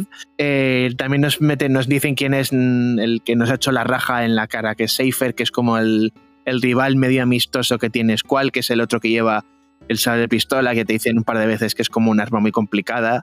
Aquí quiero un momento que quiero puntualizar. Me encanta el concepto que tienen de eh, los dos personajes, uno vestido todo de negro y moreno, el otro todo vestido de blanco y rubio. O sea, es que Sí. te, hacen una dicotomía absoluta entre los dos personajes para que los distingas claramente y para que sepas perfectamente que están enfrentados, que son rivales, que se llevan mal. O sea, es como Los muy. contrarios. Sí, sí, o sea, claro, es como muy evidente y resulta hasta gracioso. Además, Squall, que es como más puncarra, que va ahí todo de cuero. Es muy, sí, y pero muy emo. que va como más templario, como más más así como si fuese un caballero que además, hay que decirlo que nos- como les como les molan a los a los japoneses meter mierdas del cristianismo que si hemos visto un chorrón de latín al principio aquí tenemos a la cruz de La Santiago cruz. en la espalda En de la Seifer, de Sí, sí, sí, sí, sí, un totalmente. grande Y sobre Squall, decir que Squall, como porque decías tú lo de pues más así, más rockero, más tal, ese es un personaje, es un gilipollas. O sea, sí es un lobo solitario pero tontaco pero, pero muy tontaco. O sea, para- a veces, a veces tiene cosas de niño de 10 años. Que dices tú, pero tío, espabila, porque igual que a lo mejor un Cloud o, o, o el del 9, que ahora mismo no, el Zidane, eh, tienen como o sea, conceptos más de líder, más hechos para adelante, Squall no. O sea, Squall está ahí callado en una Es que lo esquina. hace obligado. Sí, sí. Lo hace obligado porque lo obligan a ser líder. medio emo ahí en una esquina y, poco más. Y es curioso. O sea, es curioso que, que realmente no te den un protagonista y un líder más, más hecho para adelante, más, más, más, más fuerte. O sea, realmente tú ves el personaje de Seifer y te parece al principio del juego, te parece más el que podría ser el protagonista por su actitud y su manera de ser que el propio, que el propio Squall. Sí, es, es un poco algunas, es un poco algunos conceptos de Cloud llevados al extremo. Hmm. Porque Cloud sí que a veces sí que era un poco más tirado para adelante. Decía, no, que eres mercenario, te pago. Y Cloud, ah, pues vale, pues voy. Pues en cambio, el Squall era como. Más A no ser taciturno. que esté obligado, claro, a no ser que esté obligado a hacerlo, pues es que no, no me apetece. Es así un poco, un poco Mm. vago. Todo lo contrario a la mayoría de sus, sus compañeros, que aquí, eh, bueno, ya eh, nos ha dicho de Kane Seifer, que no va a ser, va a ser compañero temporal, porque luego va a ser ya rival eh, y, y incluso Final Boss algunas veces, pero sí que nos va a introducir a Cell, que es un tío pues que es súper animado, que es el, el que combate cuerpo a cuerpo, que está en todo el mundo hasta la polla de él porque es súper hiperactivo y no para y se pasa el día pensando en comer los sándwiches y los bocatas de la cafetería. Sí. Luego eso incluso Quistis, que a pesar de que es un poquito más seria, tiene como ese, esa pimienta, tiene como ese encanto de la profesora que dice, soy, si no soy alumno, tú y yo, bueno, pues te, te, te los trastos. Bueno, y luego hemos conocido a Selfie. Y luego, y luego Selfie, efectivamente, la ciudad aparece Selfie, que es ya pff, el sumum de, de La risueña. es- Efectivamente. Eh, la felicidad es la, un poco de inocencia, pero también es un poco cabrona. es muy cabrona, ¿eh? Es muy Sí, cabrona sí, sí, sí, tiene, tiene alguna cosilla en plan de, pues los matamos a todos y ya está. Efectivamente, porque Cell sí que es eso, más animado y más tal, pero es más tontaco, es más inocente. más cortado. Pero Selfie tiene, Sí, sí, Selfie tiene la mala hostia. Sí, sí, tiene cosas que dices, uy, esta, ¿eh? esta parece una, una niña modosita, pero no le des la espalda que te clava un cuchillo. Que me sorprende porque te, te mete casi todo el, lo que se llama la party, la fiesta, como se tradujo en Final Fantasy VII. Sí. Te, te meten prácticamente todos los personajes de, de la, del grupo principal Mm. casi al principio, porque Sí. solo faltaría uno que ya llegaremos con él, con Ujú. nuestro querido Guaperas. No, Madre mía. Mejor, mejor no hablemos. Luego, luego ahora, en, en breve, en breve vamos, a, vamos a llegar. Pero sí, sí, es, te meten, te meten el ajo muy rápido, pero es, es un poco trampa decirlo de te meten el ajo porque cada, cada decimos, cada, cada hora te está metiendo un concepto nuevo. De repente te mete una rebelión no sé dónde, de repente te mete viajes en el tiempo, de repente te mete viajes en la luna, entonces ya, ya veréis que esto va a ser una constante. De momento parece simple la historia. Es que, es que el puto problema es ese que pasamos de ayudar a un grupo que lucha por la libertad de Timber a, a viajar en el tiempo, ¿sabes? Es que. Pero bueno, Y, y claro, esto era selectividad y han pasado todos menos Seifer, que era como el elegido para que fuese líder del grupo, pero como al contrario que Squall, que Squall cuando está obligado sí que hace de líder y hace bien de líder, pues. Seifer, Seifer pasa pepinillos de todos y dice, pues os vais a tomar por culo, de ala, y suspende. Efectiva, efectivamente. Y pues eso, aprobado el examen, ¿qué toca? El fiestorro. El fiestorro, fiestorro de, de graduación. ¿Y qué tenemos en la fiesta? ¿Nos acordamos de esa chica de la cinemática así con aspecto angelical? Efectivamente, la amiga Rinoa aparece ahí y en cuanto es cual la ve, le echa, le echa el ojo. Le echa el ojo y ahí tenemos una de las míticas cinemáticas, otra de las míticas cinemáticas del Final Fantasy VIII, que es ese baile entre Rinoa y Squall, que Squall como buen hombre es un patoso que no quiere bailar y ella y a regañadientes le termina sacando a, a la Menos mal pista que de es una tirada para adelante, ¿eh? Sí, porque sí, si sí, no extrae y se queda. No, no, la, la verdad es que eh, la pobre Rinoa tiene una paciencia porque es que el otro, madre mía, le, le- le tiene que andar sacando las... Menos mal que no hablan en el juego, porque si no, esa, a ese hombre tienen que sacar las palabras con cucharón. Es una cosa, es una cosa de locos. Pero bueno, total, que bailan, se conocen, hasta Kistis tiene tiempo de tirarle la caña a Squall cuando se van ahí a un apartadito ahí a hablar, pero la verdad es que eso es como un hilo que te tiran ahí y luego tampoco... Todo el mundo le tira la caña a Squall, si Sí, es que no, o pero, sea, pero me refiero para nada, porque realmente te tira, o sea, es un hilo que te tiran ahí, pero luego no, no desarrollan nada más Pero eso. yo te diría que hasta en algún momento Cell le tira la caña a Squall. Puede, o puede sea, ser, puede ser, es- puede ser. Pero bueno, Eh, tras el baile descubrimos que no es casualidad que Rinoa, que Rinoa esté allí. Y total, eh, conocemos también al misterioso personaje del principio del juego, que hemos dicho que visitaba a Squall cuando estaba en este, que no es otro que eh, el Leone. Que ojo con el Leone, las vueltas que va a dar el Leone más adelante, ¿eh? Ay, ay, el Leone. Y nos enteramos que quieren contratar a, a la escuela para que luchen junto, no cómo se llama, los búhos de algo, los búhos nocturnos. Los búhos nocturnos, que es como un grupo ahí paramilitar que lucha por la independencia de la región de Timber. Y como no, como buenos mercenarios capitalistas, allá que va. Eso es, el, grupo Wagner, esto perdona, el, el grupo Balam, allí que va. Y bueno, eh, aquí tenemos otra parte que yo recuerdo con mucho cariño, que es la parte del tren, eh, la misión, por así decirlo, por pasar muy rápido por esta parte, eh, se junta con el grupo, idean una misión en la que tienen que secuestrar al presidente de Timber en un, en un tren, en un tren bala. Bueno, la misión, eh, adelantó, sale mal. la, misión sale, la misión sale muy mal. Entre medias de la misión, ojo, tienen un sueño, nuestros personajes, tienen un sueño compartido, raro de cojones, en el que no nos vamos a entrar en muchos más detalles ahora, porque ya un poquito más adelante lo vamos a desarrollar. Pero bueno, es un sueño en el que ellos eh, sueñan que son soldados de Galvadia. Poco más te muestran en este primer sueño. Yo, esta es una de las partes que no me gustaba del juego. Lo avanzo. Cada vez que tocaba ir a un sueño decía, me cago en. Con Laguna, Kiros y Guard. Efectivamente. aparte... los, personajes molaban. Los personajes molaban de la leche. El problema es que se me hacía muy tedioso. La parte de la nieve, aquella del hielo, eh, me quería arrancar los testículos. Era un cambio de ritmo un poco extraño. Sí, te rompía, te rompía totalmente. Pero bueno, como decimos, eh, sale mal el plan, mm, el presidente resulta que no es el presidente, es un señuelo, terminan enfrentándose a él y bueno, un, un desaguisado de tres pares de narices. Total, que llegan a, a Timber y deciden infiltrarse, enfrentarse en la ciudad para llegar hasta, hasta este presidente. Después de muchas vueltas, ruta turística por el pueblo, recoger revistas Timbermaniacs, que era uno de los coleccionables del juego, pues llegamos hasta el presidente que está en la cadena de televisión. ¿Y quién aparece ahí? Oh, Seifer. Nuestro oh. amigo Seifer, que está un poco rebelde después de que le suspendieran, pues tiene ahí retenido a, a nuestro querido presidente. Y en estas que aparece ya por fin la villana del juego, Edea, embruja al bueno de, de Seifer, le hace ahí, le pone caritas, le pone así la carita del gatito de Rek y el otro hace, pues voy para adelante. ¿Qué hay más guay que ser un Sith? Ser el caballero de la bruja. O oh, allá que voy. Allá que voy. Y se une, se une a ella. Se pasan por la piedra al presidente, si no recuerdo mal y, se piran, y se piran de, allí por a través de un portal. Esta es como Taros. Aparece con un portal y desaparece por el portal. Es una cosa de locos.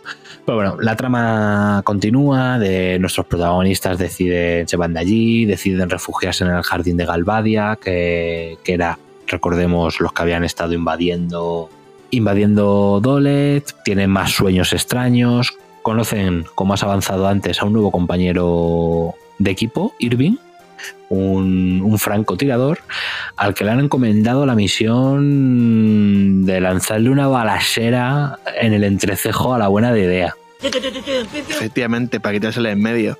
Para quitársela en medio. Y antes de irnos con lo que sería el final del primer CD, vamos a parar aquí y comentemos un poquito, un poquito la jugada. Cuéntame que hasta esta parte del juego, que ya como estamos tres, tres cuartos de primer CD, podría decirse, más o menos. Sí, queda nada, queda un combate y una cinemática. Por eso, bueno, queda la parte esa de Galvadia que está chula. La parte esa que está invadida por los sí. cuando vas y te estás como infiltrando, esa parte está chula.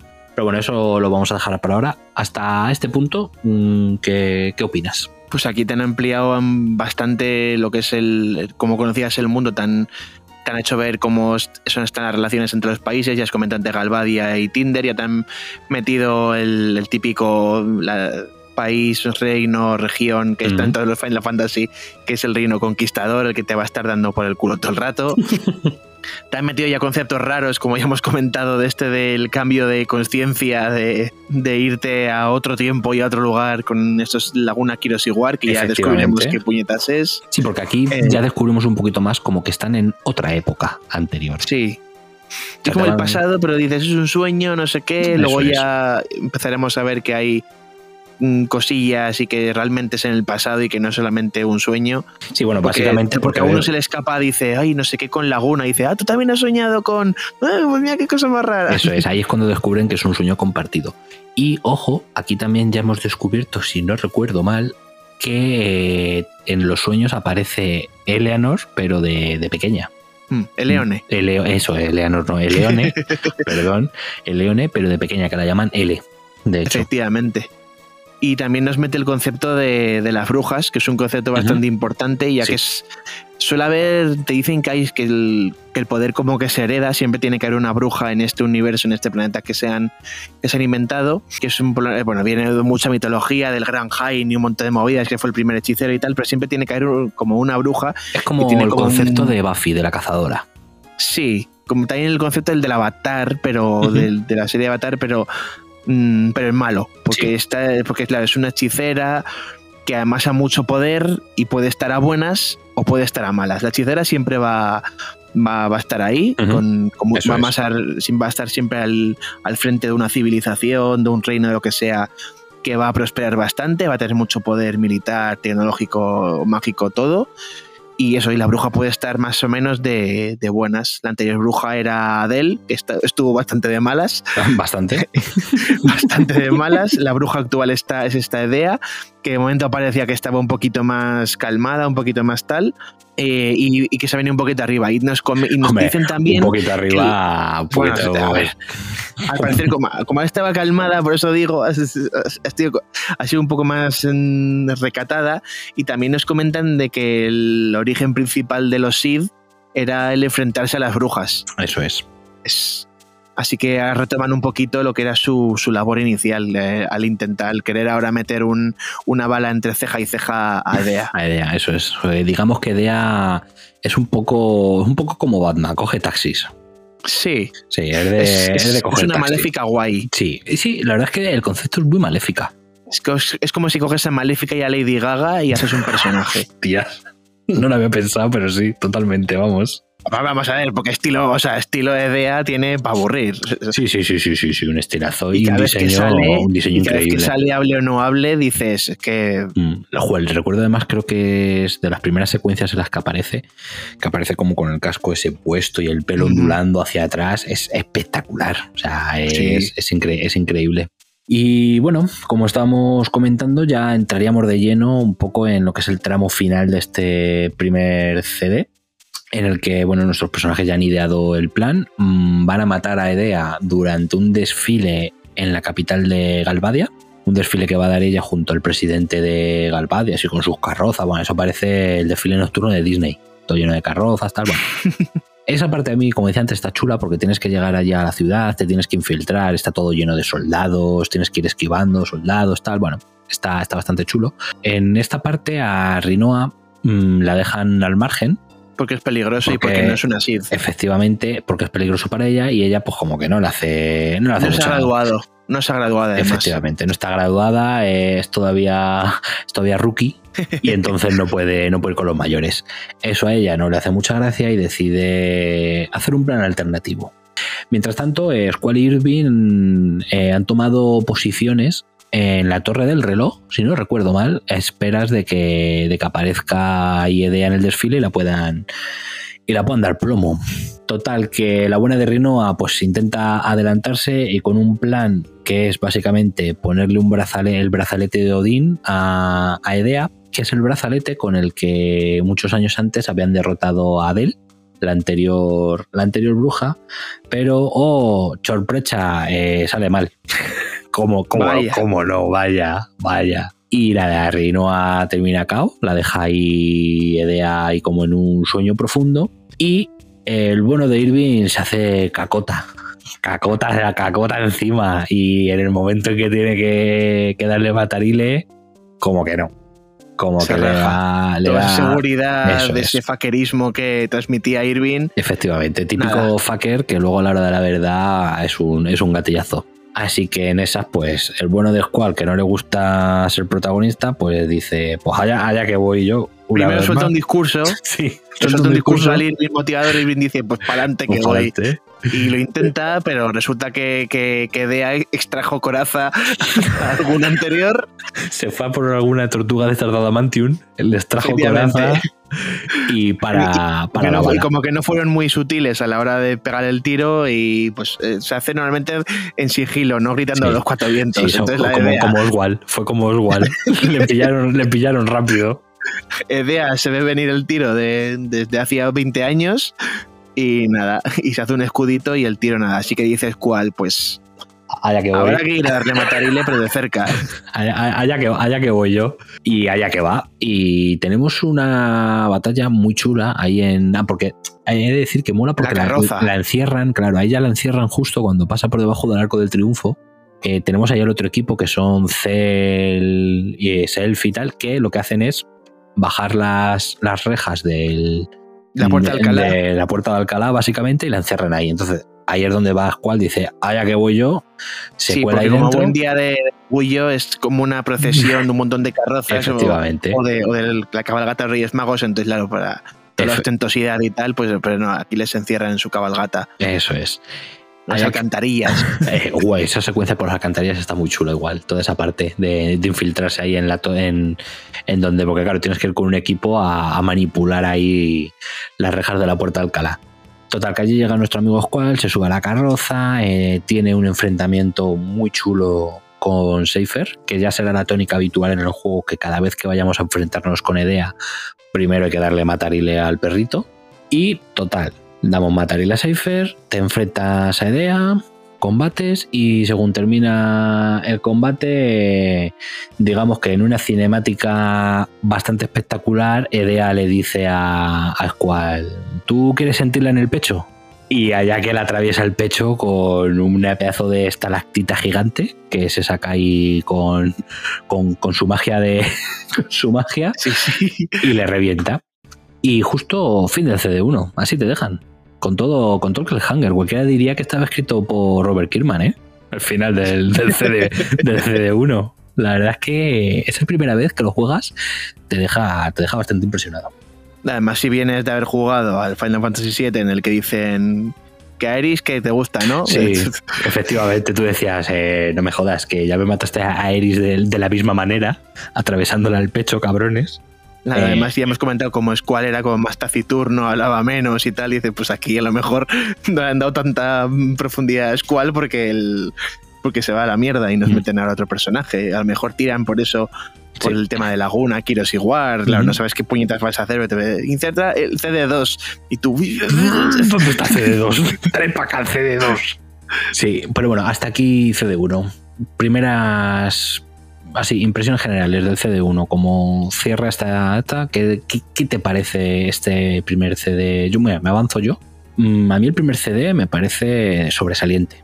O sea, de, de- en palabras de mi, de mi hombre burijo, que lo estaba hablando hoy con él, es un 10 de 10 el, el CD1.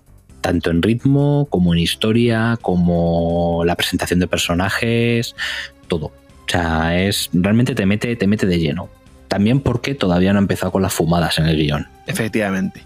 Pero bueno, dame, dame un poco tu, así una opinión, un poquito de, de lo, que, de lo que es el, el CD1 para ti.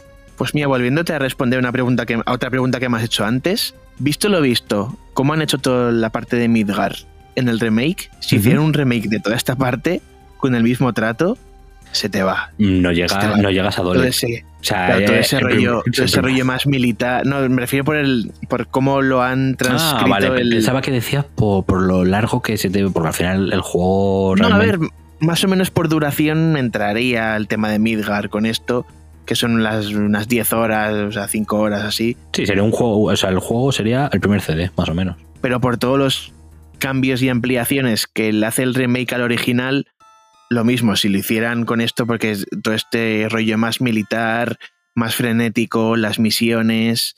eh, es que llama mucha atención. Todo el tema de ayudar a la rebelión de, de Rinoa, toda la presentación de personajes, un montón de cositas secundarias que no nos hemos metido para no estar aquí 28.000 horas, que también están por ahí, de Sí, visitar ver, pueblos. claro, es que al final el juego tiene muchas más cosas. Nosotros Claro, te estamos, está- estamos dando un resumen bastante resumido. Cuando te dan el coche y, dice, y te dicen, puedes ir aquí y te puedes dar un voltio Eso por aquí es. para... Aquí, por Para ejemplo, entra, que no lo hemos comentado, las armas, las armas de los personajes, que aquí hay... Otro, otro cambio, ¿eh? que no lo hemos, no lo hemos comentado. no, lo- en- no lo hemos dicho. Aquí las armas no es como en otros juegos que tenías un montón de armas, que las ibas evolucionando y tal. No, aquí creo que eran 5 o 6 por personaje, más o menos. Era un, es que es una cosa un poco rara, porque tenían eso, tenían 5 o 6, pero eran como niveles. Eso Porque es. Funcionaba como la orfebrería, objetos. claro. Funcionaba como la orfebrería en otros Final Fantasy, pero aquí no consigues otra arma. O sea, tú tienes tu arma hasta que consigues el, los objetos que te piden para subirla como de nivel Eso, Y la transformas. Y la transformas en la misma arma a nivel 2. No tienes más armas, solamente la que, la que tienes. Eso Y hay es. que- pero claro, la otra cosa que has dicho antes, del tema de las revistas, para conseguir los Las recetas. claro, las recetas o desbloquear el siguiente nivel, tienes que buscar revistas y la revista de armas, no sé qué. Sí, sí, sí. Ahí te he pegado muchas horas, ¿eh? buscando no solo los componentes, sino las, sino las recetas. Y a mí de esto de las armas, es decir, las de Squall, los diseños me parecían la hostia. Tenía una como roja, que creo que era la penúltima, antes de la tocha con la que conseguías el sumo, Sí. que era así como azul eléctrico tal. Y esa roja me encantaba. Eh, luego, bueno, eh, las armas, por ejemplo, Cell eran, eran guantes, que bueno, eran bastante más simplones. Teníamos a Kistis que tenía un látigo, látigo que cambiaba la punta. que iba cambiando la punta y tal. Eh, teníamos a Selfie que tenía como unos lunchakus, ¿no? Un- Sí, unos cosa- nunchakus con un mango bastante largo. Mm, Era muy... Funciona también como palo. Eso es. Irving que tenía una escopeta, que era el más, Mm, el más simplón. Las escopetas y los rifles, sí. Eso es. Y quién se me olvida. Y Rinoa que tenía el Ah, verdad, y lanzadiscos. Renoa que tenía el lanzadiscos barra perros. Sí, efectivamente. Efectivamente. Era incre- Por increíble. Angelo. Increíble, increíble. Bueno, Angelo, que le podía llamar como te saliera ese de los cojones. Que yo creo que, yo creo que el único personaje del Final Fantasy que cambiaba de nombre era el perro. Ah, mira, es que Angelo me gustaba. Yo creo que sí que era el único. El resto yo siempre he dejado. ¿Tú eres de cambiar, lo digo, tú eres de cambiar los nombres? Que se podía cambiar los nombres a los personajes. Lo hice una vez cuando empecé por primera vez en mi vida el Final Fantasy VII Ujú. y no me gustó. ¿A que no? Porque además hice, y además hice una tontería y puse nombres así random y no, no me gustaron. Y la única vez que cambio nombre es cuando en el 9 te dicen, ay, ¿qué nombre le quieres poner a, a la princesa? Y te dejan por fin cambiar el nombre a Garnet y te pone Daga. Ujú. Pues ahí yo siempre cambiaba Daga y ponía Daga. Garnet, porque Daga no me gustaba el no te nombre. gustaba, no, y a mí tampoco. A mí tampoco. Guay, guay. Yo, yo era igual, yo era de los nombres que le pusieran originales y, y para adelante.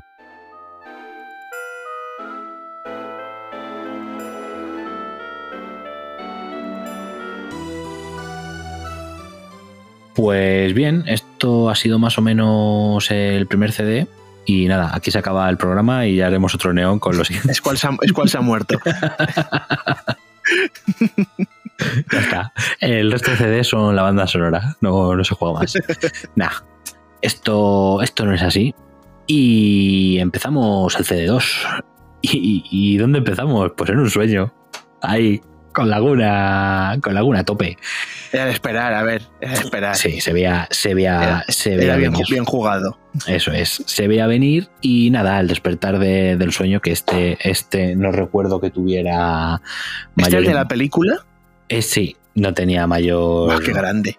Sí, pero no era, o sea, realmente argumentalmente no tenía mucha. No, no, pero joder, con la de fumadas que hay en el, en el, en el 8. sí, porque eh, a ver, hay que decir aquí Bueno, que han venga, contratado venga, a hablemos, Laguna, hablemos un la- poco a venga, Laguna- hablemos de han los contratado sueños. aquí a Laguna, Kiros y Ward, que básicamente eran tres soldados. Laguna lleva una metralleta, Kiros lleva un par de cuchillos y, Y- lleva un un ancla, arpón. Un arpón, un ancla, un, ¿no? Un arpón. Ah, no, el, el ancla, el ancla era el límite, ¿no? Que tiraba un ancla gigante. Creo que sí, sí, sí, sí. sí, sí, sí, es verdad, es verdad. Porque es que el ataque del arpón era lanzarlo, se Sí. clavaba en el enemigo y, Y luego iba por él tiraba. y lo recogía. Y Qué que no, volvía, que no volvía, que tenía que ir corriendo por eso. Un grande. Espectacular. Y claro, han contratado a estos tres soldados para hacer una película de corte medieval. Es Entonces verdad. van con su armadura, tienes que enfrentarte a un dragón. Es, es una, es una fumada. Es pero una bueno. fumada, es una fumada. Además que es un minijuego, lo del dragón. O sea, porque el final, los final, lo hemos comentado, tienen momentos en los que tienes así minijuegos bastante, bastante graciosos. Más adelante, cuando la batalla entre los jardines, hay uno guapísimo ahí de Squall con un soldado. Un minijuego igual ahí que, que luego lo comentamos. Pero sí, a ver, en los sueños, así por decirlo, ya se nos ha ido revelando un poquito las cosas. Ya sabemos, pues eso, eran los soldados de Galvadia un poquito renegados, que no, no van muy con las ideas de Galvadia. Es como Finn en el en Star Wars con la nueva orden. Eso es.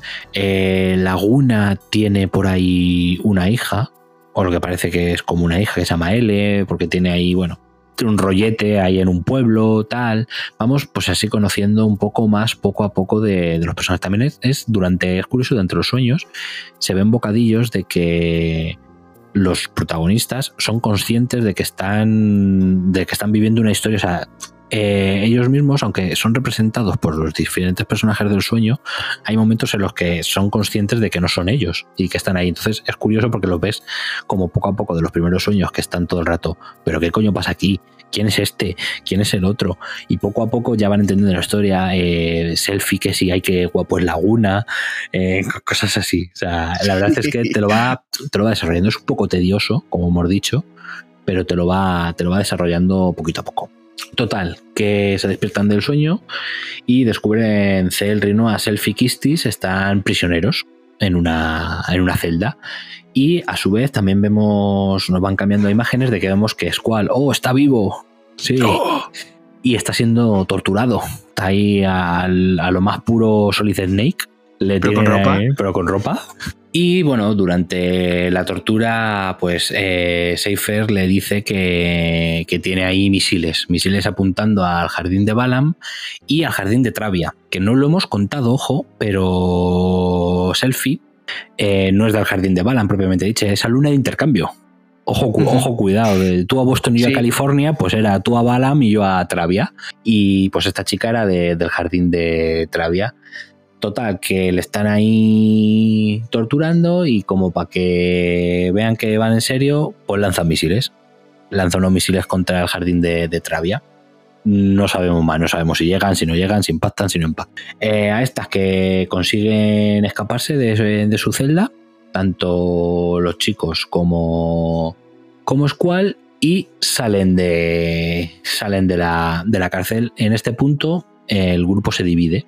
Un Con grupo, otra cinemática, como la hemos comentado antes, de CGI con. eh, sí, de CGI con, con- movimiento con en, en el que vemos cómo se va tragando la, Sí, la porque arena la- del desierto. Sí. Claro, porque la cárcel es como una especie de taladro gigante Mm. enorme que se mete y sale de la arena para, porque es una cárcel, pues para Eso que la es. gente no, no salga. Eso es, pues mientras, mientras huyen, eh, vemos ahí pues es otra, otra cinemática con 3D.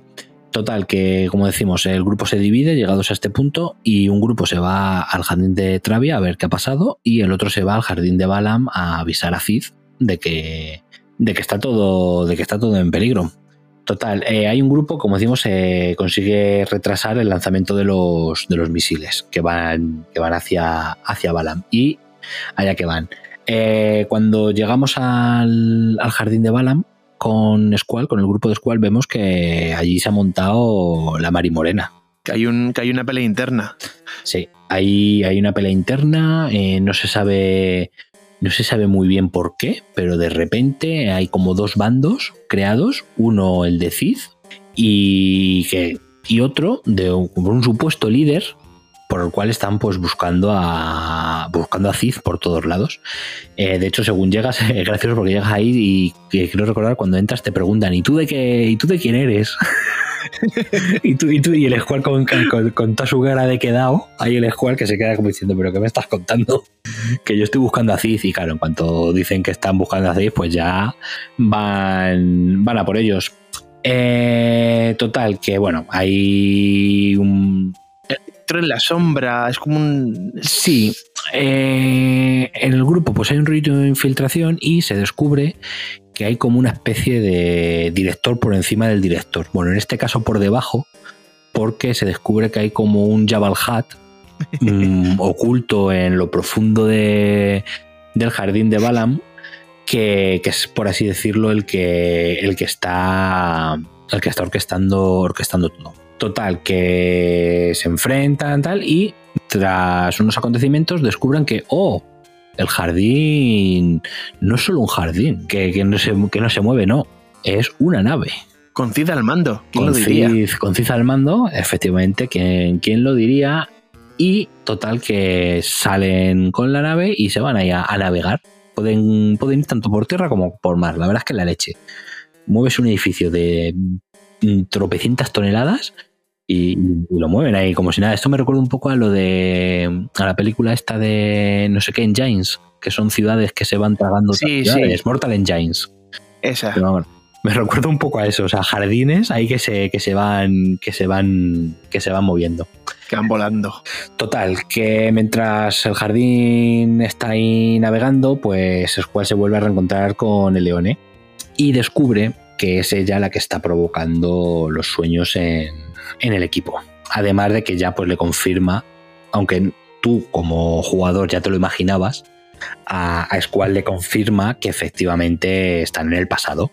Ella le explica un poco así por encima que ella tiene un don, que lo que hace es enviar conciencias y aquí ya es donde empieza el fumadote. Aquí ya es cuando... Los viajes en el tiempo. Efectivamente, aquí es cuando el guionista eh, iba bien, se debió atascar y dijo, "Uf, necesito, necesito ideas. Y en vez de irse a un generador de ideas o las tarjetitas estas que existen que cuando te quedas atascado coges una al azar y te, y te da un tip para que tú puedas continuar, no.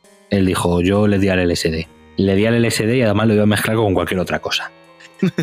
Total, que pues eso, el Leone le explica a Squall que, que su don es enviar conciencias de la gente al pasado, dentro de las conciencias de otras personas.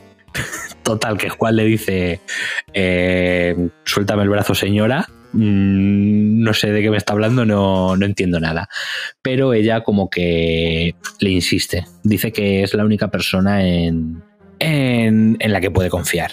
Por otro lado, tenemos al equipo que se fue al jardín de Travia liderado por Selfie. Cuando llegan allí se encuentran que el jardín de Travia está, vamos, hecho, hecho cenizas. Lo han, lo han reventado. Y todo, eh, y tras estos, eh, todos comienzan a, a recordar su infancia. Empiezan a tener como Vaya. flashback en los que parece ser que, oh, todos estuvieron juntos en el mismo orfanato. Y aquí lo voy a Así, dejar. hijos patata. Vicos Patata. Vicos Patata resulta que todos, o sea, cada uno era de un pueblo distinto. O sea, tú imagínate que, pues eso, uno de Albacete, otro de Madrid, otro de La Coruña y uno de Barcelona, pues Vicos Patata resulta que fueron todos juntos a, a la guardería. Hasta aquí lo, lo paramos y desarrollamos un poquito. ¿Qué, qué te gusta? ¿Qué no te empieza a gustar? No sé, cosas que, que me quieras contar que de, de toda esta parte que hemos visto hasta ahora. A mí la parte de la fuga me encantó, porque a mí todo el tema de las temáticas de cárceles y de fugas me, me encantan. Por los niveles que tienes que ir recorriendo, los niveles además circulares, y te van apareciendo los todos los, los enemigos. Esa parte está chula. Luego a partir de ahí ya, ya hemos comentado, las partes que son más defumadas son un poco... Además ya hemos comentado como salías de la nada, además también la explicación de por qué no se acuerdan del orfanato que ya le diremos después es un poco también como, pues bueno, pues habrá que creerte. Cuando te va explicando el tema... Sí, porque ahora vamos a descubrir, ahora vamos a después vamos a contar quién, qui- quién, las- quién les cuidaba, que ya es el remate, Sí. que ya es el remate a la historia. También, también me parece rarísimo todo el tema este del director dentro de- Sí. del director, el, el Jabal Hat, que para mí Sí, siempre fue. A mí es una parte que nunca me gustó. A mí fue como. O sea, para mí siempre fue el mojo, era mojo el de los X-Men, ese tío. Sí, mojo o Jabal Hat, pero es que además Sí, sí. era, era Pero un- como. eh, Tampoco tiene trascendencia. Bueno, creo Nada. que la raza esa suya aparece luego. Sí, pero nada, no Es un tiene. de refilón, pero- Sí, o sea, para lo único que sirve realmente eh, ese arco, por así decirlo, ese arco argumental, es para que el jardín empiece a andar. Para que te des de hostias un poco en el, en el jardín, para Ya que no sea aburrido. Bueno, y el combate contra el puto Jabal Hat este, que era jodido, era jodido porque tenía como dos orbes a los lados que te atacaban también, Sí, tenías sí, que sí. destruirlos primero. O sea, yo Y recuerdo una ese pista, combate. eh, a- eh, a- extraer Leviatán porque si no os olvidáis de ahí. Efe- efecti- efectivamente, otra, otro tip. Os vamos dejando, según nos acordamos, os os vamos dejando lo- las invocaciones que se pueden extraer. Acordaos, de, de la araña del, del primer CD ahí en Dole, tenéis que extraer Sirena. No lo olvidéis. Eh, bueno, lo que estábamos diciendo, a mí esa trama realmente es, de la, es cuando el juego me empieza a chirriar en ciertas cosas. Sí, pero porque son cosas eso que se sacan de la manga y luego a la hora de explicártelo como es que es un, Deus, tienen es un Deus Ex Machina total. Sí. O sea, es que de repente... insustanciales sin nada. Totalmente. Entonces, pues, pero no, por- es claro, pero entonces no me funcionan no porque sean malas, sino por eso, porque se quedan en, en, en la nada, en Claro. el, Llega, o sea, eh, o sea, dura lo mismo que llega. O sea, llega, pupa y ya está. Te lo cargas si y me llegas a haber dicho, no sé, que la raza esta de los de los de los mojos, de los amarillos estos, se ha enfrentado desde siempre a la bruja y por eso crearon a los a los A los Sith, por ejemplo. a los Sith Eso en es. la sombra y tal. Y como ya veremos ahora, el Cid, que es el director del jardín, pues tiene sus cosillas con claro. y tal. Entonces, por eso tuvo el, el encontronazo. Mira, te acabo de arreglar el guion Square. Sí, totalmente. Totalmente. Pues si me hubiesen dicho eso, vale. Y luego también lo mismo, la explicación de por qué no tienen memoria y no se acuerdan de nada del orfanato fue como. Hmm. A ver, a mí toda la parte del orfanato se la podían haber ahorrado, porque para mí me daba igual que no se conocieran de nada de pequeños. Eso es, no. que, es que ese es el problema, que realmente no influye en la trama. O sea, tú eliminas por completo de la historia la parte del orfanato y la historia te sigue funcionando dentro de lo mal que funcionan algunas cosas, te sigue funcionando exactamente igual. No le afecta. Entonces, me puedes mantener lo de qui- quién, le- quién les cuidaba, pero poniendo Vale. solamente a Squall por en el orfanato. Eso es, pero no hace falta a todos, como Pero si fuesen todos una todos, eso, eso como si es. fuese una piña. como si se no- conociesen de todas las. No sé, a mí eso me parece, sí, me parece exagerado. Y otra cosa que no me mola es, en la parte esta, en la de, de la secta esta, es que al final te, te deja el personaje de Cid como que es un líder, un director un poco corrupto, porque al final el tío se ha dejado durante años manipular por el otro y dejar hacer por el otro. Entonces, como que a mí Claro, es, la es imagen por eso, de es porque Cid no me han deja- desarrollado al Norg. Si me hubiesen dicho Claro. que Norg tenía, le, le- le tenía sujetado los huevos por alguna razón, O si tú, des- tú desde el principio te hubiesen ido dejando cositas raras, yo que sé, comentarios raros de los monjes estos que vas viendo por el que vas viendo por el colegio, yo que sé, cosas Ujú. que ves, pues a lo mejor cuando llega ese punto no te sorprende. Pero claro. Tú vienes ahí de estar dándote de tollinas, de que tan torturado, de no sé qué, que vas allá a avisar de que os van a bombardear y te encuentras ahí con una Civil War contra unos tíos que tú pensabas que eran monjes de clausura que vivían en el colegio nada más que para decirte por aquí no puedes pasar chato y no, resulta que al final son una puñetera secta de un Jabal Had que vive en el sótano y que controla todo en la sombra. O sea, eh, Pues por eso, favor, que menos es es- el Watergate. ¿Qué es esto? Pero si, si me hubiesen metido menos cosas de todos viviendo muy felices de chiquitos en el orfanato, que no me pega nada, y me hubiesen desarrollado más al Efectiva- efectivamente. eso habría estado mejor. Efectivamente. Y bueno, yo como digo, llegados a este punto ya me empieza a chirriar un poco. Aquí es cuando se va de madres. Sí, me empieza a chirriar el guion. Pero bueno, continuamos un poquito con este disco 2, que tampoco os creéis que nos queda mucho, porque de argumento no tanto, porque realmente lo que hay entre medias es paja de, pues eso, conseguir armas, conseguir invocaciones, eh, seguir aumentando de nivel y todo eso. O sea, realmente argumentalmente no tiene, no tienen mucha más historia. Volvemos y bueno, llegados a ese punto que estábamos hablando de, de los, del orfanato, empiezan a recordar y Irving comenta que el uso de los GeForce eh, prolongado en el tiempo borra la memoria. Ay, la madre. Y Vicos Aquí, aquí Patata, se me fue. Esa es la- me fue de aguas. esa es la, eh, claro, y que esa es la razón por la que no se acordaban de que se conocían de niños. Y aquí yo digo, eh, pero si los GeForce los lleváis usando 10 minutos. o sea, porque es una alegoría, es una alegoría que Square quiere olvidarse de todo el sistema de enlaces del 8. Sí, totalmente. Yo creo que querían, según estaban desarrollando el juego, llegaron a un punto en el que dijeron, uff, tenemos que olvidar esto que estamos haciendo. Pero sí, sí, o sea, se sacaron Big of Patata, pues eso, que, que el uso de las invocaciones te va dejando, te provoca Alzheimer, básicamente. Básicamente es eso.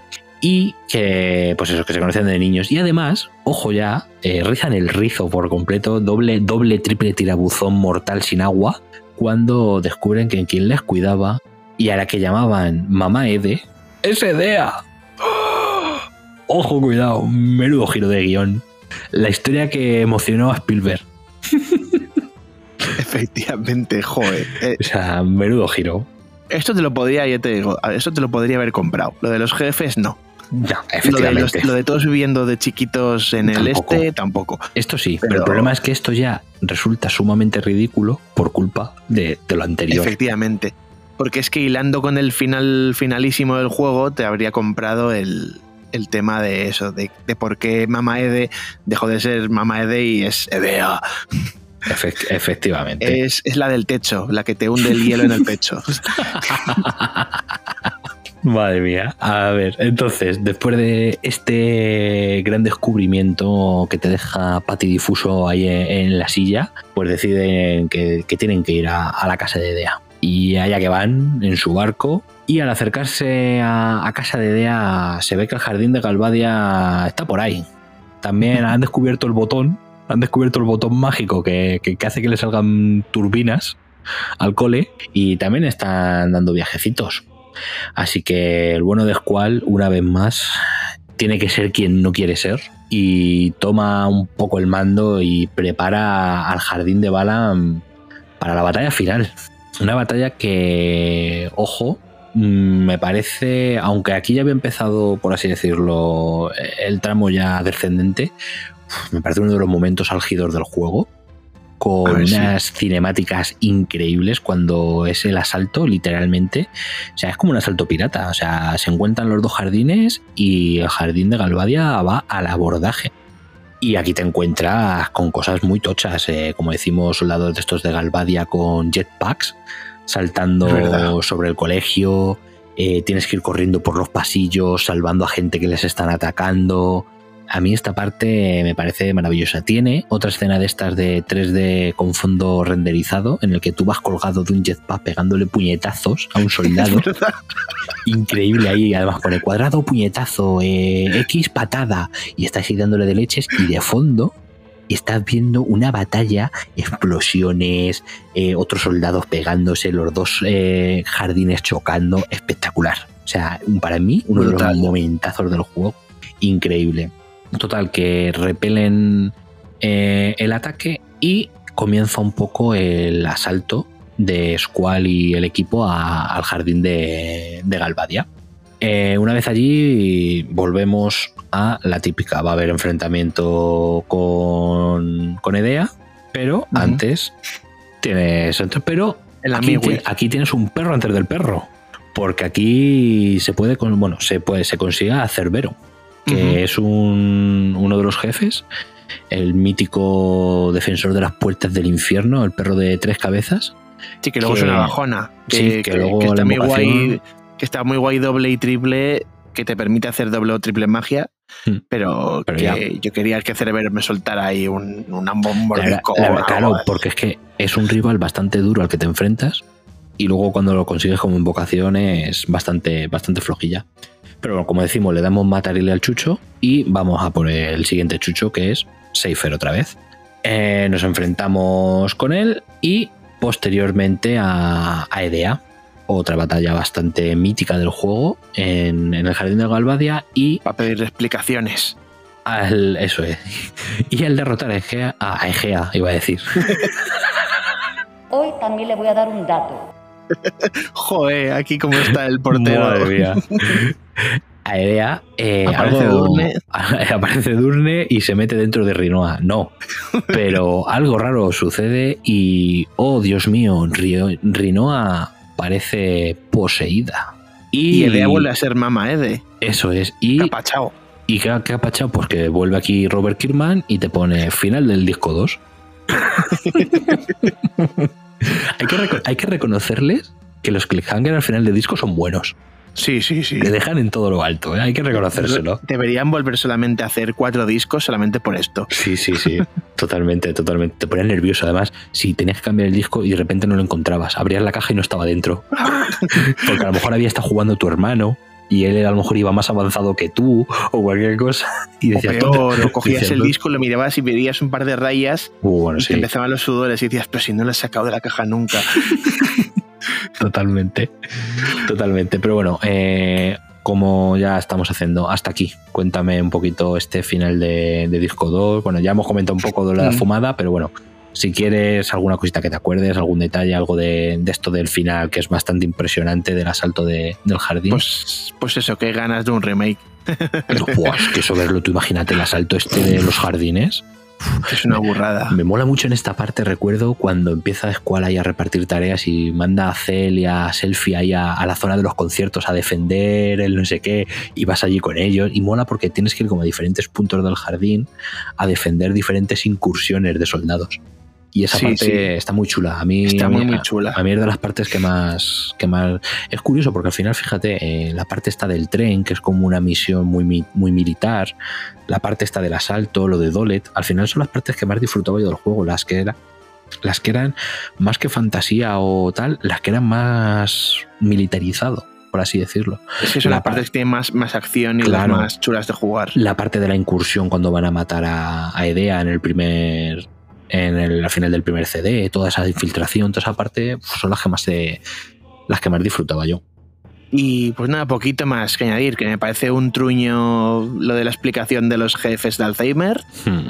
eh, que, me, que me picaba mucha curiosidad de a ver qué coño les pasaba a Rinoa y a, y a Dea, obviamente. Y que bueno, que a mí, que ya, que ya nos metemos en movidas espaciotemporales Sí, sí, sí. sí. y Ahora- extraterrestres. Ojo, se viene de todo. Ojo, ojo, cuidado. Porque sí, comenzamos con disco 3 y bueno, eh, al despertar estamos en casa de, de Dea junto con, con Cid y vemos que ella pues ya, eh, como decías tú antes, es mamá Ede, totalmente. Y bueno, te explican eh, que estaba poseída por, por una bruja del futuro llamada Artemisa, que creo recordar que en Estados Unidos se llamaba. No tenía este nombre, tenía un nombre muy. Ultimecia. Ultimecia, eso es. Que Es yo que- la primera vez que lo me- vi dije, ¿qué coño es Ultime? ¿Quién coño es Ultimecia? Es que es una transcripción porque el Mm. Artemisa viene de la magia Artema.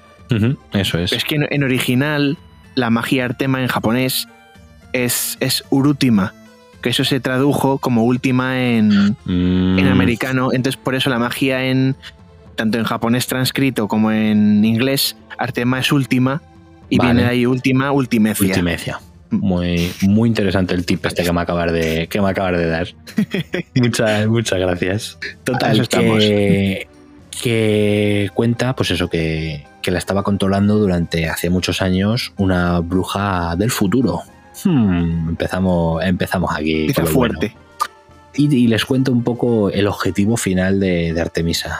Que, ojo, cuidado, que aquí parece, sinceramente, esto parece que lo ha escrito Nolan. ¿Vale? Ya Esto- quisiera Nolan. No, no, no. O sea, esto es de guion de Nolan total. Porque, a ver, el objetivo de Artemisa, ¿vale, chicos?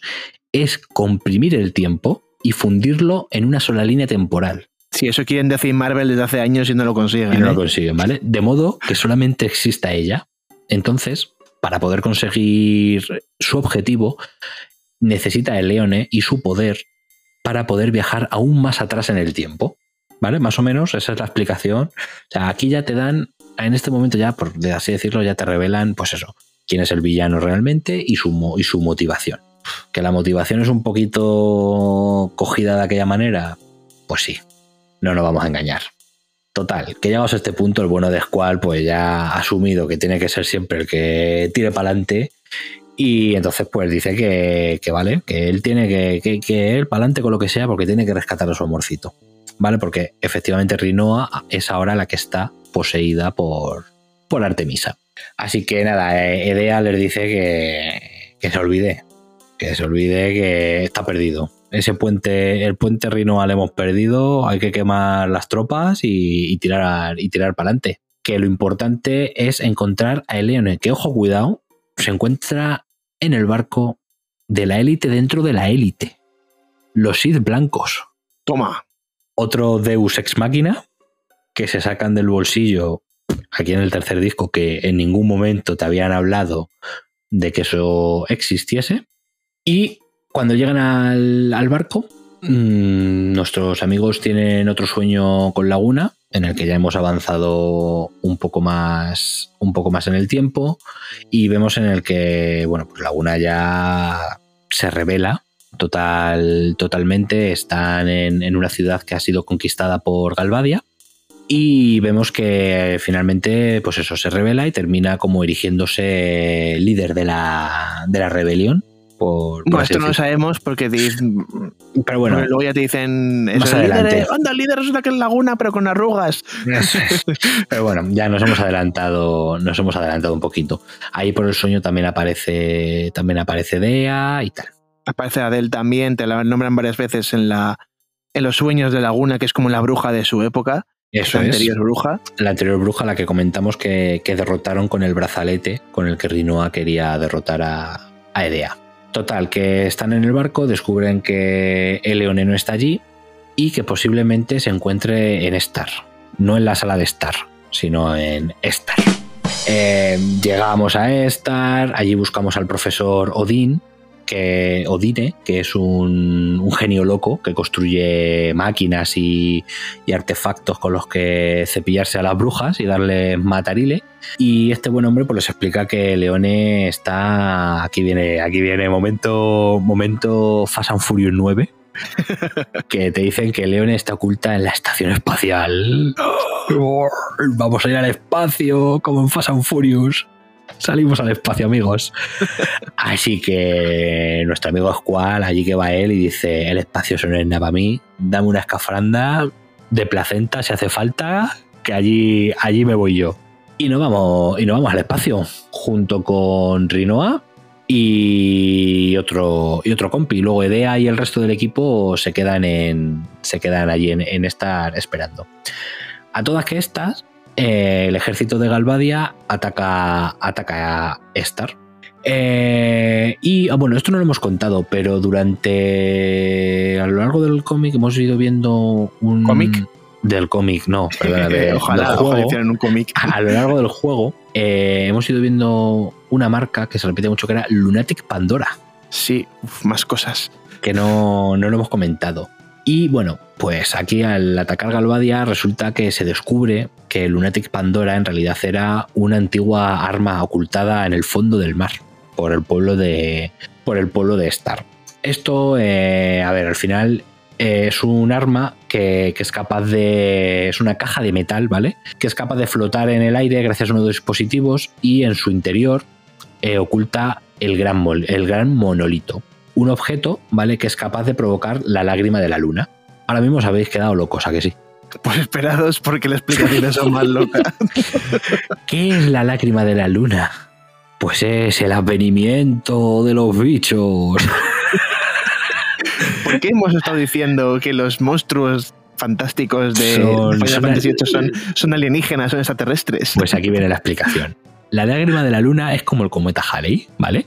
Es un fenómeno que se da cada 500 años y se trata, ojo cuidado, de un flujo gravitatorio entre la Tierra y la Luna en la cual habitan miles de monstruos.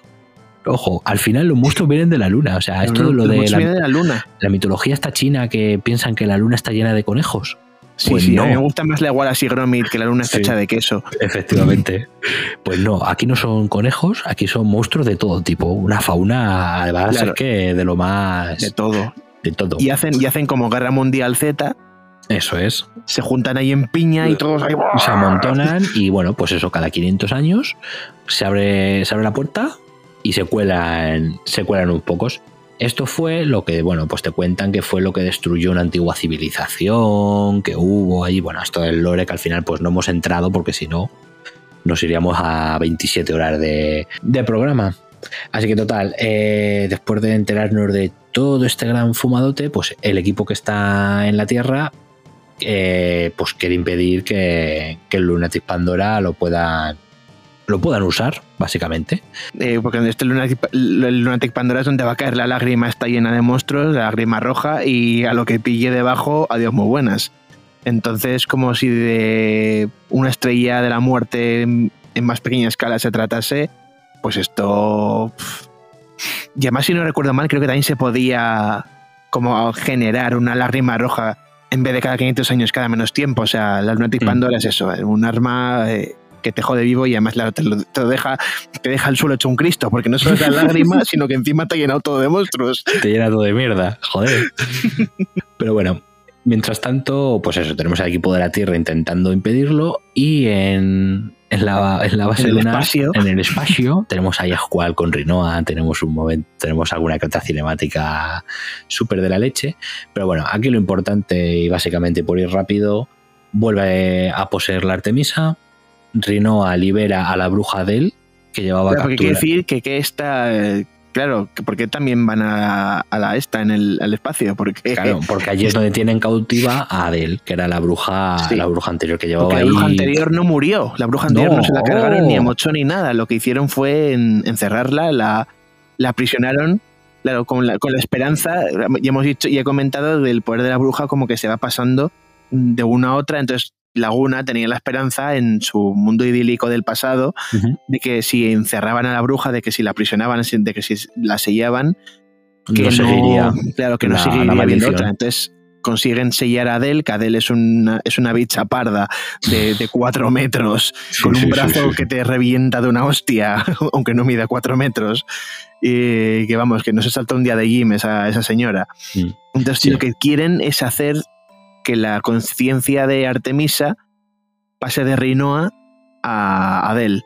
Y entonces como Adel ya está ahí capturada, en teoría que no se puede escapar, En teoría, pues ahí van a dejar a Artemisa con Adel hasta el fin de los tiempos. eso es. Pero de- no, no sale bien, spoiler. No, spoiler no sale, no sale bien. Entre medias también descubrimos que la Adele esta cuando gobernaba, eh, pues se dedicaba a secuestrar niñas para buscar una sucesora. Entre una de esas niñas, una de las que secuestró en su momento era Eleone. Y bueno, como decimos, Adele es liberada, la lágrima de la luna la arrastra hasta el Lunatic Pandora y Rinoa acaba pues ahí flotando, flotando en el espacio. Claro, porque la lágrima revienta la nave donde están, libera a Adel, o sea, todo mal, todo, mal. Todo mal, todo mal. Aquí es donde al principio dijimos que había una cinemática oculta, ¿vale? Que es en el momento en el que va a explotar la esta, si vuelves a la, creo que era la zona de mando y, presiona, y presionas un botón que hay en la, en la mesa, ves una cinemática oculta en la que ves cómo, cómo se destruye, cómo se destruye la, la nave. Hay un, un pequeño, un pequeño tip. Eh, total, que todo queda arrasado. Rino, Ri- eh, Rinoa queda vagando por el espacio aquí tenemos una cinemática preciosa en la que Squall la salva y ella descubre que, que es bruja y que tiene los poderes que tenía, que tenía Edea. Hasta ahí, pues todo bien. Mm, ¿Qué te parece este inicio de, de, de- de- de disco 3? A ver, a pesar de las fumadas, es potente. Sí, sí, sí, sí. O sea, Y- Y muchas de las fumadas son. tienen chicha. Sí, sí, molan. El problema es que a lo mejor no están bien desarrolladas del todo, o desarrollados un poco con pinzas, pero están bien. Y como decimos, eh, es muy potente. Aquí ya es acción prácticamente todo el rato. Cinemáticas muy, muy, muy, muy espectaculares. No sé, está. Ya llegas a un punto en el que sí. Si te pone, te tapas los ojos, mm, olvidas un poco el sentido del guion, lo disfrutas. O sea, yo lo disfruto. Toda, Sí, es toda esta etapa. todo el tema de la lágrima, el lo de ir al espacio, lo de la bruja del pasado que sigue dando por culo. Y también hay una bruja del futuro que también está dando por culo.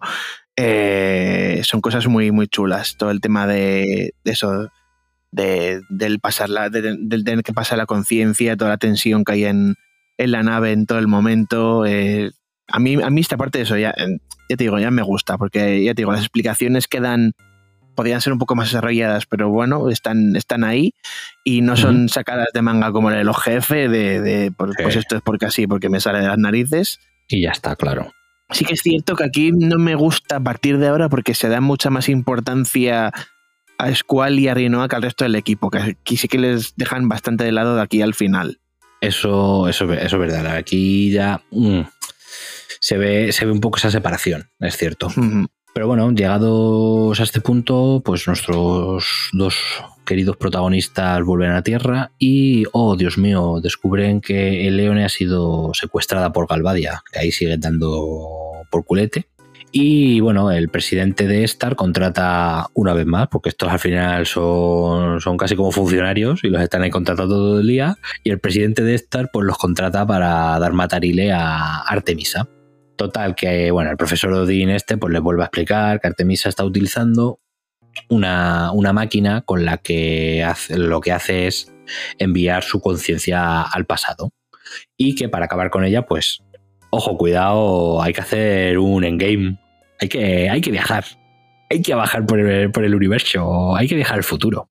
Y usar el poder de la amistad, que es lo Y peor. Usar el poder de la amistad.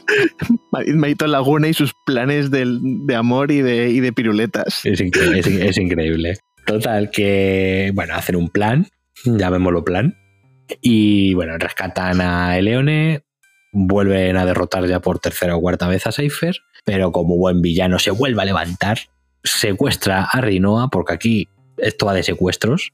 Esto, esto es un juego de secuestros, aquí a todos los secuestran varias veces, y se lleva a Rinoa junto a Adel la cual se fusiona con ella y se queda con todos los poderes que había adquirido de, de Edea. Total, ¿qué, qué toca? Enfrentamiento con Adel. Enfrentamiento jodido, ¿eh? Sí, ¿Qué- porque qué- qué tiene a recuerdos Rinoa en el pecho. Efectivamente, y claro, cuando atacas, haces pupa, haces pupa Rinoa. Así que bueno, este yo le recuerdo uno de los combates chunguetes. Chunguetes de Sí, junto sí. con el dente, el dente Omega y bueno, el final con Artemisa. Pero que incluso el del final con Artemisa me parece más sencillo, ¿eh? El de Artemisa me parece incluso más sencillo que el de este. Mm, no Es que este lo que tenía era el tema eso de, de, de matar a. De matar a a Rinoa. Rinoa, claro. Así que nada, eh, derrotamos a Del, Rinoa absorbe sus poderes y esta a su vez es poseída una vez más por Artemisa. Esta pobre la posee todo Dios. Claro, porque aprovechan ahora que quieren jugársela al máximo de cuando Artemisa haga su plan de comprimir el tiempo, Eso es. pues ellos, eh, en el momento en el que lo comprimen, pues mm, eh, es como que el momento está de la estrella de la muerte, que el mejor momento es justo cuando va antes de disparar.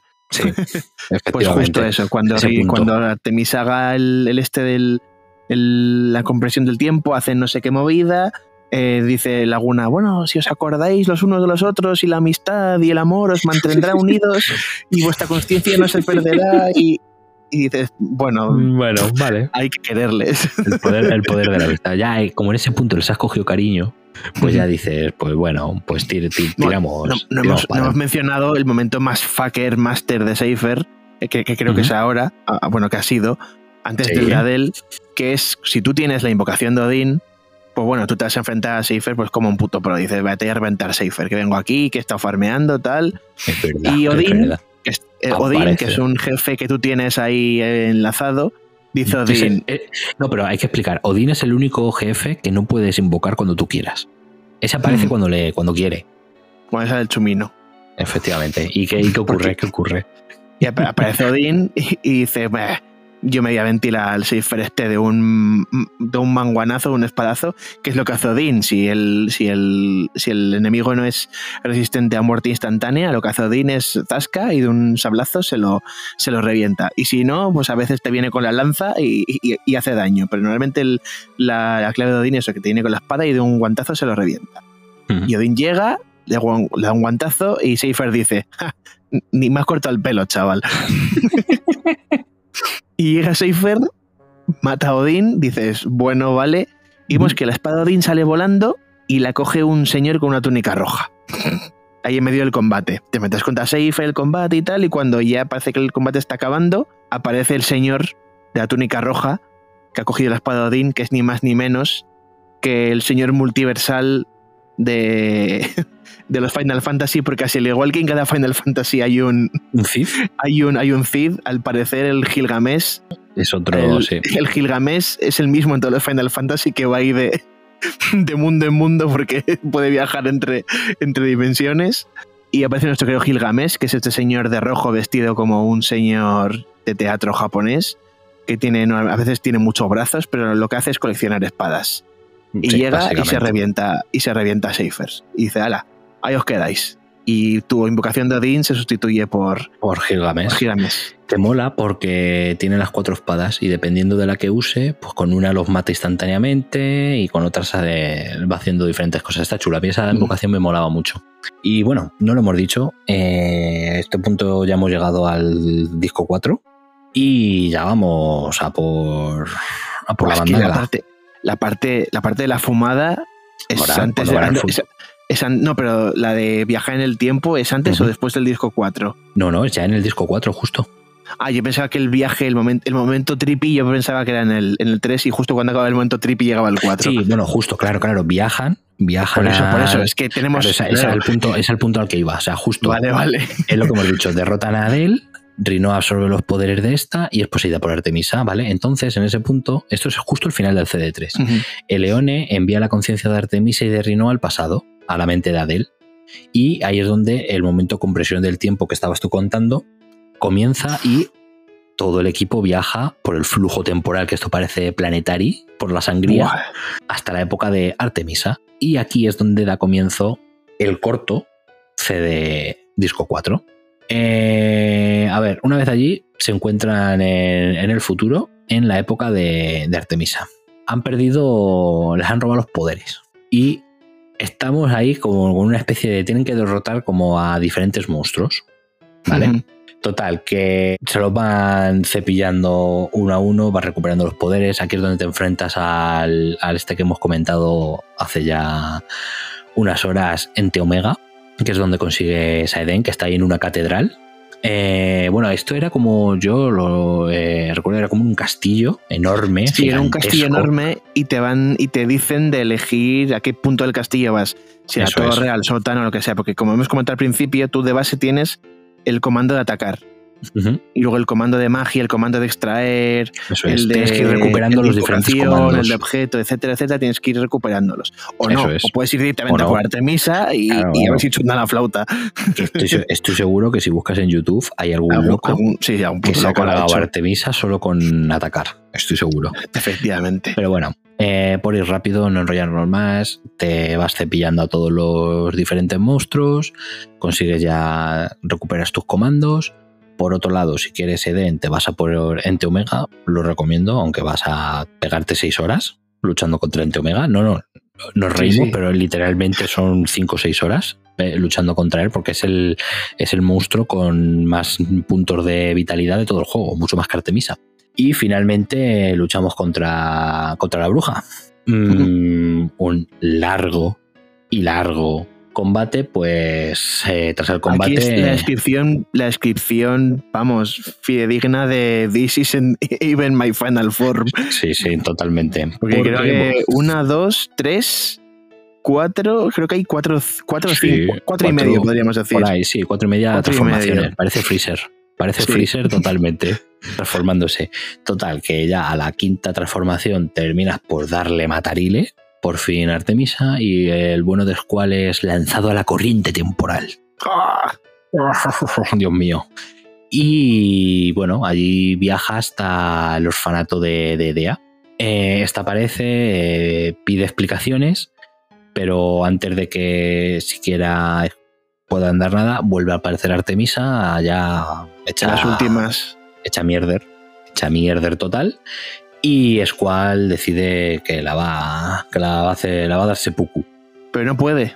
Pero no, porque Dea le explica que las brujas no pueden morir sin darle los poderes a alguien. Por eso, por eso está allí.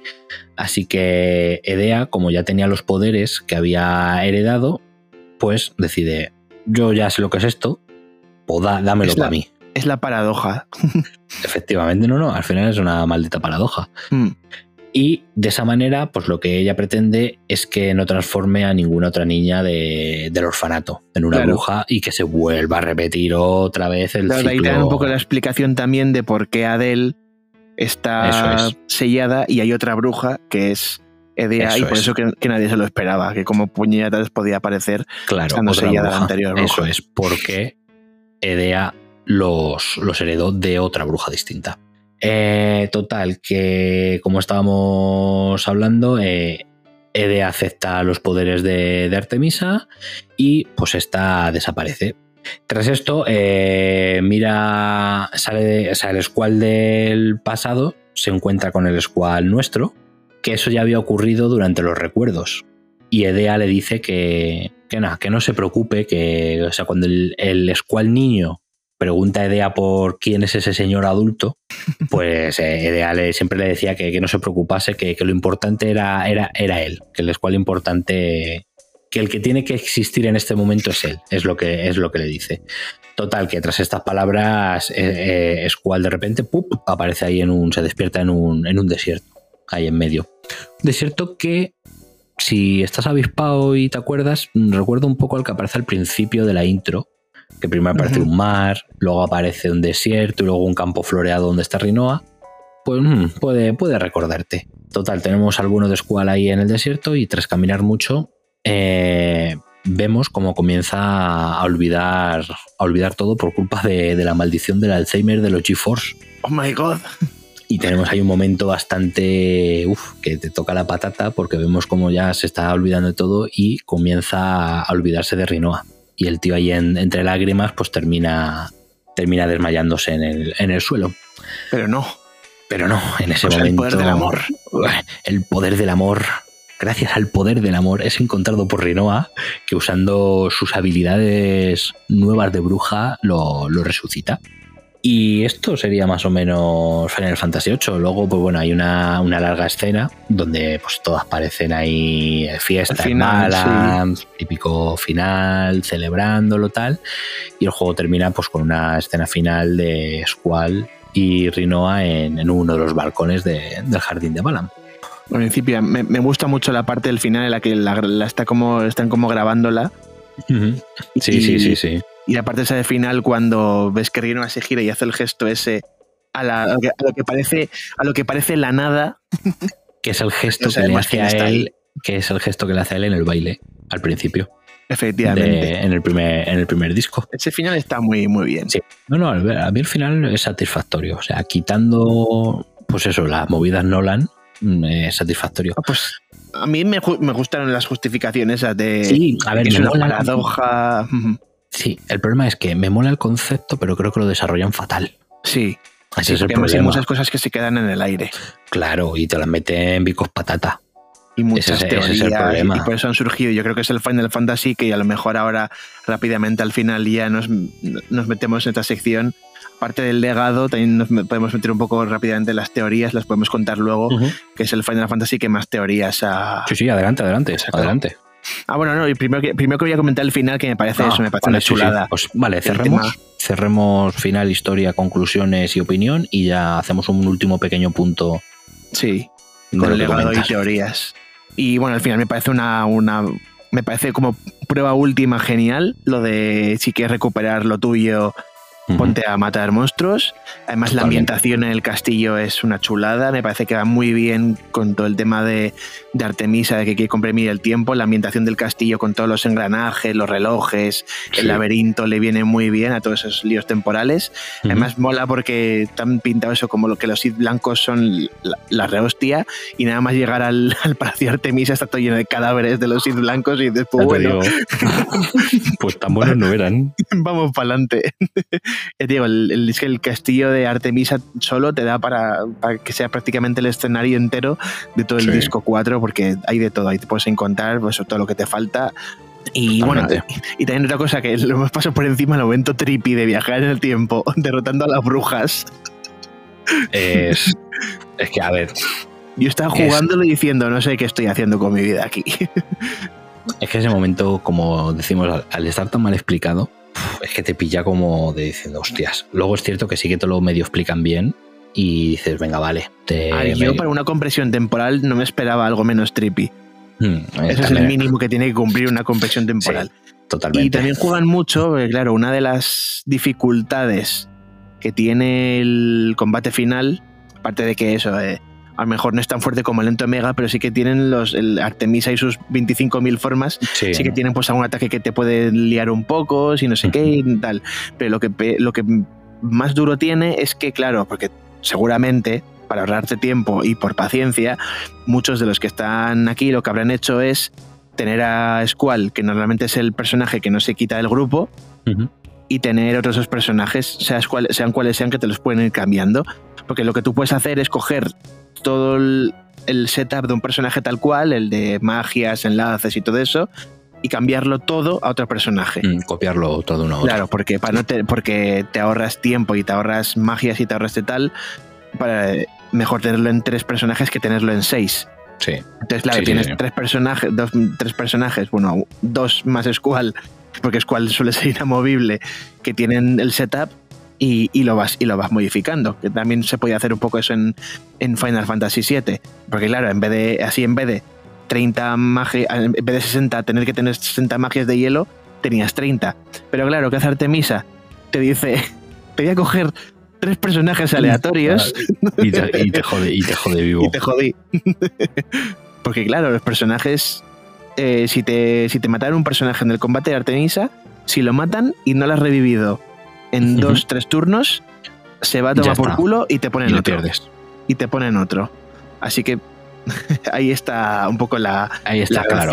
Porque a veces te encuentras eso, que te escoge personajes que tienes vacíos, literalmente. Yo, por ejemplo, tenía un amigo que, que tenía todos los personajes bien, menos a Selpi.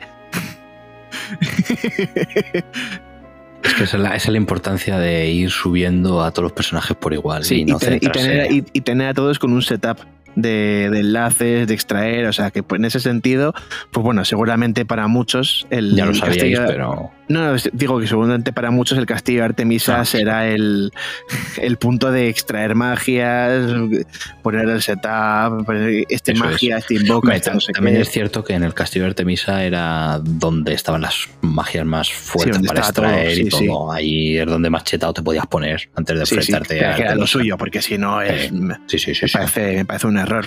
Totalmente.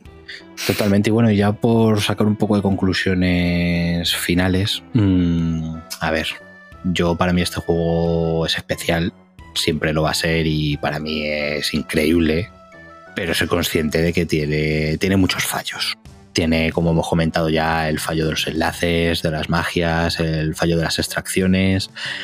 Eh, tiene un primer disco maravilloso que apunta maneras y luego un segundo que a la mitad ya se empieza a torcer. Que se empieza a torcer no porque tomen malas decisiones, sino porque explican mal las cosas.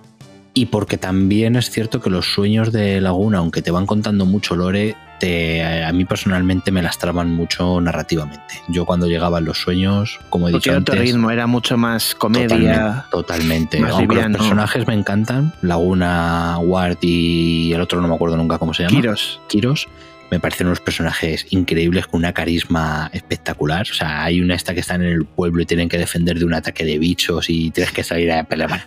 Son, son increíbles. Cuando estás escapando por, por el hielo y luego vas por una jungla. Tiene momentos muy chulos, pero a mí me cortaba mucho el ritmo y me daba mucha pereza cuando sabía que llegaba un momento de, sueño. En definitiva, eh, si hablo con el corazón, para mí este juego es un 10 si hablo con la cabeza siendo justo, un siete y medio, siendo más o menos justo. Yo juzgado en, en su época le pondría un 8, porque sí que supuso un avance, a, ver, también por el número, por hacer la, la jugadilla Sí. de, de 8 sobre 10 de Final Fantasy 8, pero creo que gráficamente, aunque no se le da tanto bombo como al 7, supuso un, un salto bastante grande. Eh, de mecánicas, por lo menos lo intentaron, o sea, quiere decir, se puede triunfar y se puede no triunfar. Fue un salto de fe. En guion sí que hay muchas cosas que pudieron haber pulido, sobre todo porque se ve que hay cosas que yo creo que las hicieron, no quisieron desarrollarlas y dijeron, es que si lo quitamos del disco duro, tanto en programación como en, como en modelados, a lo mejor el juego se va a la puta. Entonces lo dejamos ahí y no lo desarrollamos. Yo creo que me da un poco la sensación de Yo creo, algunas que, cosas. yo creo que muchas cosas las fueron escribiendo sobre la marcha. O sea, yo creo que hay unas cuantas cositas ahí que, A que mí fueron digo, me da más la sensación de eso, de cosas que dejaron ahí por en el, en el aire y que no las desarrollaron porque no tuvieron o tiempo o la capacidad. De, de- de discos y las dejaron ahí, como todo el tema de este del Norg ahí en el sótano, Sí, totalmente. el, el tema este que he comentado del Gran Jain, que se supuestamente es como el, el hechicero primigenio que de ahí heredan todas las Todas las brujas brujas. sus poderes, que, que lo, que lo, vamos, lo, lo lógico habría sido que Artemisa intentara asociar su, su, Su conciencia de alguna ese. manera con el Gran Jain en vez de Sí. con, en vez de con arte con, a- con, arte- Con el Leone. con- el Leone o con, con Rinoa en este caso Rinoa. que Mm, tampoco sí, te sí. dicen tampoco te desarrollan mm, por qué Rinoa es tan importante por eso hay tanta teoría Claro, ni te justifican por qué Artemisa decide esa época y no viaja más atrás todavía. por eso que lo, que más, un hubiera sido el. Gran Jain que no, tiene sentido Eso es. y de aquí claro, claro vienen todas las teorías de Eso es. Vamos ya, después de dar eso, unos últimos minutillos de, de teorías locas que nos gustan Sí. a todos. Eh, Cuenta, cuenta. Sí, sí. Estaba pensando cuál primero. Bueno, a, a- a mí pri- primero voy a empezar por la que menos me gusta, que cada vez que hacen este tipo de teorías en un videojuego, yo digo, mierda, eso toma por culo, esta es una mierda. La primera teoría es la de las más importantes, de cuando le lanza el, el hielico al, al Peshamen eh, Edea a Squall. Mucha gente dice que a partir de ahí todo es que Squall está en coma o que está es muerto, que está muerto Como- y que todo es un sueño. Como resines. Efectivamente, que todo es un sueño. Y pues, a mí ese tipo de teorías no me gusta, como lo de que si Super Mario Bros. 3 es una obra de teatro porque es un sueño de no sé qué, o que el, Benji es no sé qué, otro sueño, Doraemon lo mismo. Es- A mí ese tipo de teorías me... To- to- Todos son sueños, ¿estás de cuenta?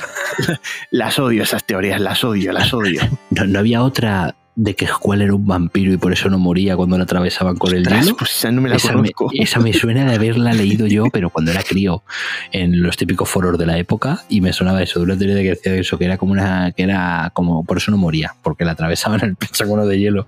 o sea, tú imagínate la gente. Luego otra teoría de que Gripus, que es como un jefe que invoca a Artemis al final, Sí. es el mismo león que tiene Squall Sí. en...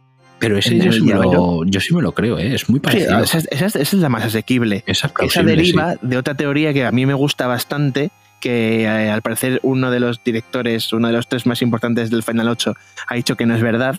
Pero a mí me gustaba que es que Artemisa es Rinoa del futuro, que está Mm. depre, que está depre porque Squall, que era su caballero de la bruja, en algún momento muere. Entonces él como que trans- ella como que transforma a Squall en este Un Gripus, Grifus. Y ella lo que quiere es comprimir el tiempo para, Para estar con. Squall. Que además se pueden ver varias cosas, como en el tema de que de Rinoa, que tiene el pelo negro y alas blancas cuando consigue sus poderes, pues Artemisa al revés, tiene el pelo blanco Sí. y alas negras. Pues, a ver, por poder podría ser. Un Esa poco a mí no me disgustaba. No me de que, disgusta. a ver, de que ¿cómo fuese el futuro. Y además también le daba importancia al tema de por qué Artemisa está tan empecinada con la, con la Rinoa. Con Rinoa. claro. Que Rinoa te enseñan eso, que en su turbo se transforma en helada, con las alas ahí a tope de power y tal, pero nunca te especifican por qué Rinoa puñetas es tan importante. Ni porque es tan, porque tiene ese halo tan angelical. Bueno, o a lo mejor sí, pero no nos hemos enterado porque hay muchas movidas. Sabemos que Pues, León es importante porque tiene su poder, este, este extraño derivado de, de poder pasar las conciencias. Totalmente, pero sí, sí, a ver, eh, es plausible, es plausible. Y no sé, ¿te conoces alguna más? Porque yo la verdad es que no, hasta ahí no he llegado. No, en general esas son las teorías más grandes porque el resto son como derivadas de, Sí, de, de- de otras derivadas teorías. de esto, porque el- del- te dicen, no, no, porque al final, en la secuencia final, la parte está de que es cuál se le está yendo la olla, pues hay personajes que se ven como sin rostro, deformados, y eso tiene que ver con el de que está en coma o está soñando, o no sé qué, o, o algunos dicen, no, que está, está en coma o está soñando desde el principio, desde que Seifer le, le corta la cara, y es todo. La gente está muy loca. La gente, no sé, la, la verdad, a ver, mola, porque al final, sobre todo cuando eres crío, te mola imaginarte todas estas cosas y cómo continuaría la historia y total. Pero uf, esto es como cuando se ponen a conjurar ahí de confabular sobre Marvel. Que- Pero claro, hay muchas cosas que te gustaría ver desarrolladas, por ejemplo, que te Sí, desarrollen claro. un poquito más el tema de Adele, cómo salió, de eh, cómo, el, cómo llegó al poder, cómo se transforma en ese monstruo, todo el tema de por qué hay monstruos en la luna, duran eso es por qué están en la luna los monstruos. cómo se, por- cómo se construye Lunatic Pandora. A mí sobre todo me interesa en esto lo de el origen de Artemisa y el y todo el tema del Sí. Gran Jain, el, todo el tema del, del, del Mm. hechicero primigenio y cómo fue En definitiva, más, más lore. Sí, este sí. Además que se presta, porque con las cosas que hay a medio explicar o en el aire o tal en el Final Fantasy VIII, se... Sí, sí, da pie, da pie. Yo, yo espero que si algún día se lanzan a hacer un remake o un este, pulan, pulan el guion. Aprovechen. Sí, que además no es muy difícil. No, no, si es que realmente no, no es complicado, es simplemente explicar un poquito mejor las cosas, justificarlas de una manera un poco más o menos creíble y ya está. Es que tampoco, o sea, el guion en sí no tiene que cambiar, no tienes que darle un lavado muy grande, simplemente. Yo me como la compresión del tiempo otra vez, Sí, sí, ¿eh? Sí, sí, encantadísimo. Eh, Totalmente, pero, pero cuéntamela mejor. Claro. Méteme- métemelo un poquito mejor. Y, Y lo mismo con el Norg, si me lo justificas, yo voy al sótano otra vez a pegarme con la masa amarilla esa horrenda. Pero justifícamelo, méteme más lore, un poquito más la historia, cuéntame por qué la luna está llena de monstruos, no Claro, simplemente porque me además creo que te encuentras a la raza de Norg por ahí en una aldea perdida y Sí. no re- ahora mismo es que ni recuerdo si te justificaron o te decían algo. No, no, no, yo no recuerdo mucho, pero es en una aldea allí en la nieve, cuando estás por ahí buscando, cuando vas a lo de. Cuando han reventado el jardín de Timber. Me acuerdo que se, en esa, más o menos en esa parte del juego es cuando, cuando descubres la aldea. Pero más allá de eso no, no te lo desarrollan más. Es una pena, pero, pero bueno, yo lo disfruté en su día las dos, tres veces que me lo pasé de chaval. Lo he vuelto a disfrutar cuando me lo pasé el año pasado y dentro de unos añitos le volveré a dar un tiento. Ojalá sea en un remake y Ojalá. no, eh, y no en el remaster, pero bueno, si tiene que ser el remaster, volverá a ser. Y nada, dos horitas largas, ¿eh? Sí, sí. Y casi, casi tres. Y, y yendo, y yendo rápido, y yendo resumiendo, sí, pero, sí, me ha pasado por encima muchas cosas. pero yo me he quedado muy a gusto, no sé tú. Pero me ha encantado poder por fin hablar largo y tendido de este juego. Y nada, ya por mi parte, pues palabras finales, despedida y poco más, maestro. Así que te dejo que, que ya digas lo que quieras. Bueno, si queréis un poco de legado del Final Fantasy VIII, tenéis el Kingdom Hearts, que por ahí sale Squall, que allí se le conoce Sí. como León, que me- no me gusta una mierda. No, a mí tampoco. yo quiero, yo quiero Squall, Squall es Squall. Cuál es cual. Sí. Que te Y puedes... encima, no- y encima no te dejan cambiar el nombre. Efectivamente. Leon mierda. es el de es el de Resident Evil 4. A mí no me, a mí no me mezcles. Totalmente. y pues bueno, que te puedes pegar con él y tienes momento fanservice, mm, fangirl total. Estuve cuando vi a Cloud y a Squall dando dos tías en el Kingdom Hearts 2, espalda contra espalda, soltando sus frases intensitas. Y que si vaya- quieres. vaya dos. Y que si quieres soltar buenas hostias, no tanto el Dissidia NT, pero sí que los Dissidia de FSP puedes manejar tanto a Squall como a Artemisa, como a, como a Laguna, y metes bastantes. Están Sí. retratados bastante fielmente, fielmente de. bastante fielmente, todo, bast- No, bastante fiel- de manera, manera bastante fiel. No, es que me he expresado mal, ¿verdad? cosas mías de sintaxis. Bastante- de una manera bastante fiel esos tres personajes. Bueno, en el NT lo bueno que tiene es que está Rinoa, que también suelta bastante, bastantes hostias y puedes lanzar a Angelo, que eso siempre está guay. Eh, siempre está guay. La- Lanzar al perro bomba siempre guay. Y lanzar la colisión astral de Artemisa también está, está muy guay. Así que, o el, el Summon con tu querido Squall, Madre mía, es un mundo. Ya de límite. Espectacular. ojalá, que ojalá hagan otro Dissidia o un juego de lucha. chulo. Otro Final Fantasy de lucha me molaría bastante así. Sí, la verdad que sí. ¿eh? Ahora con los gráficos de ahora estaría muy chulo, sí. A ver si me escuchan y de aquí a una semana que va a ser el Summer Game Fest anuncian alguna cosilla jugosa de esto. ¿Te, imagi- te imaginas que ahora nos anunciaron Dissidia en, en la Gamer Fest? Yo me No lo vamos, mal, me no lo como mal, ¿eh? patatas. Yo te digo. Pero vamos, hasta adentro. Así que, pues nada, maestro, que ha sido un placer y que muchas gracias tenerte, tenerte aquí. Ya sabes que puedes contar conmigo siempre que pueda y si es para Sí. hablar de Final Fantasy, aunque no pueda. De hecho, quiero convertir esto en una tradición y en cada temporada pasamos por un final. No sé, no sé qué te parece. De aquí a 16 años, ¿eh? Tú tienes ahí Bueno, yo espero que, espero que el podcast dure mínimo eso, así que. dos por temporada. Es que si no, se me hace... No, Bueno, por, no, por, no por no tener expectativas de que vaya Hombre, a haber los, 16 los antiguos, los antiguos podemos, lo que podemos hacer, por ejemplo, los primeros, podemos quitarlos todos de una tacada prácticamente. O, o- o ir intercalando en cada temporada. Uno más flojinchi y uno más... Puede ser, puede ser. Bueno, lo estudiaremos, lo estudiaremos. pero ya digo, no es por no ser optimista y no pensar que va a haber 20 temporadas de HDP, sino porque me gusta la de Final Fantasy, ¿qué cojones? No quieres esperar 15 años a terminar de hablar de todo. Pues yo te tomo el guante y te prometo que hablaremos más de Final Fantasy. Lo Bien, dicho, maestro, muchísimas gracias por estar aquí. Y nada, al resto de insomnes oyentes, gracias por aguantar. Si habéis aguantado hasta este momento, creo que estamos batiendo récord de programa. Habrá que ver después de la edición en cuánto queda, pero sí, yo creo que va a ser, va a ser récord absoluto del programa. Estoy orgulloso de que al menos no hayamos llegado a las tres horas, que era, era lo que yo temía. Y nada, espero que hayáis disfrutado de este viaje al pasado. Mm, yo creo que nosotros sí que lo hemos disfrutado y bueno, siempre está hablar de videojuegos, que la verdad es que no nos prodigamos mucho los neón, es complicado al final, son laboriosos de organizar, pero estamos muy, muy contentos.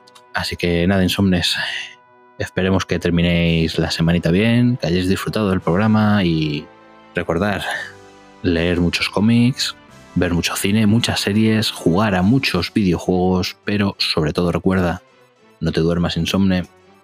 Chao, chao. Bien, como el turbo de Selfie. Da por culo.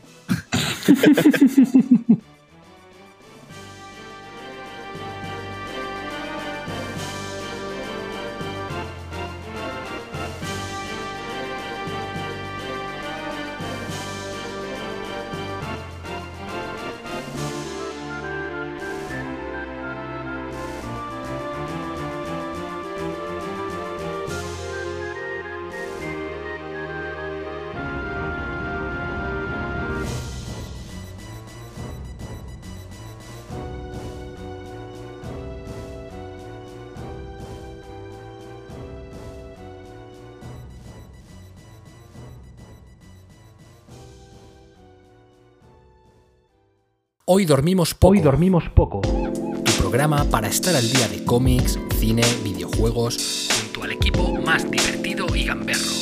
No te duermas insomne y prepárate porque hoy dormimos poco.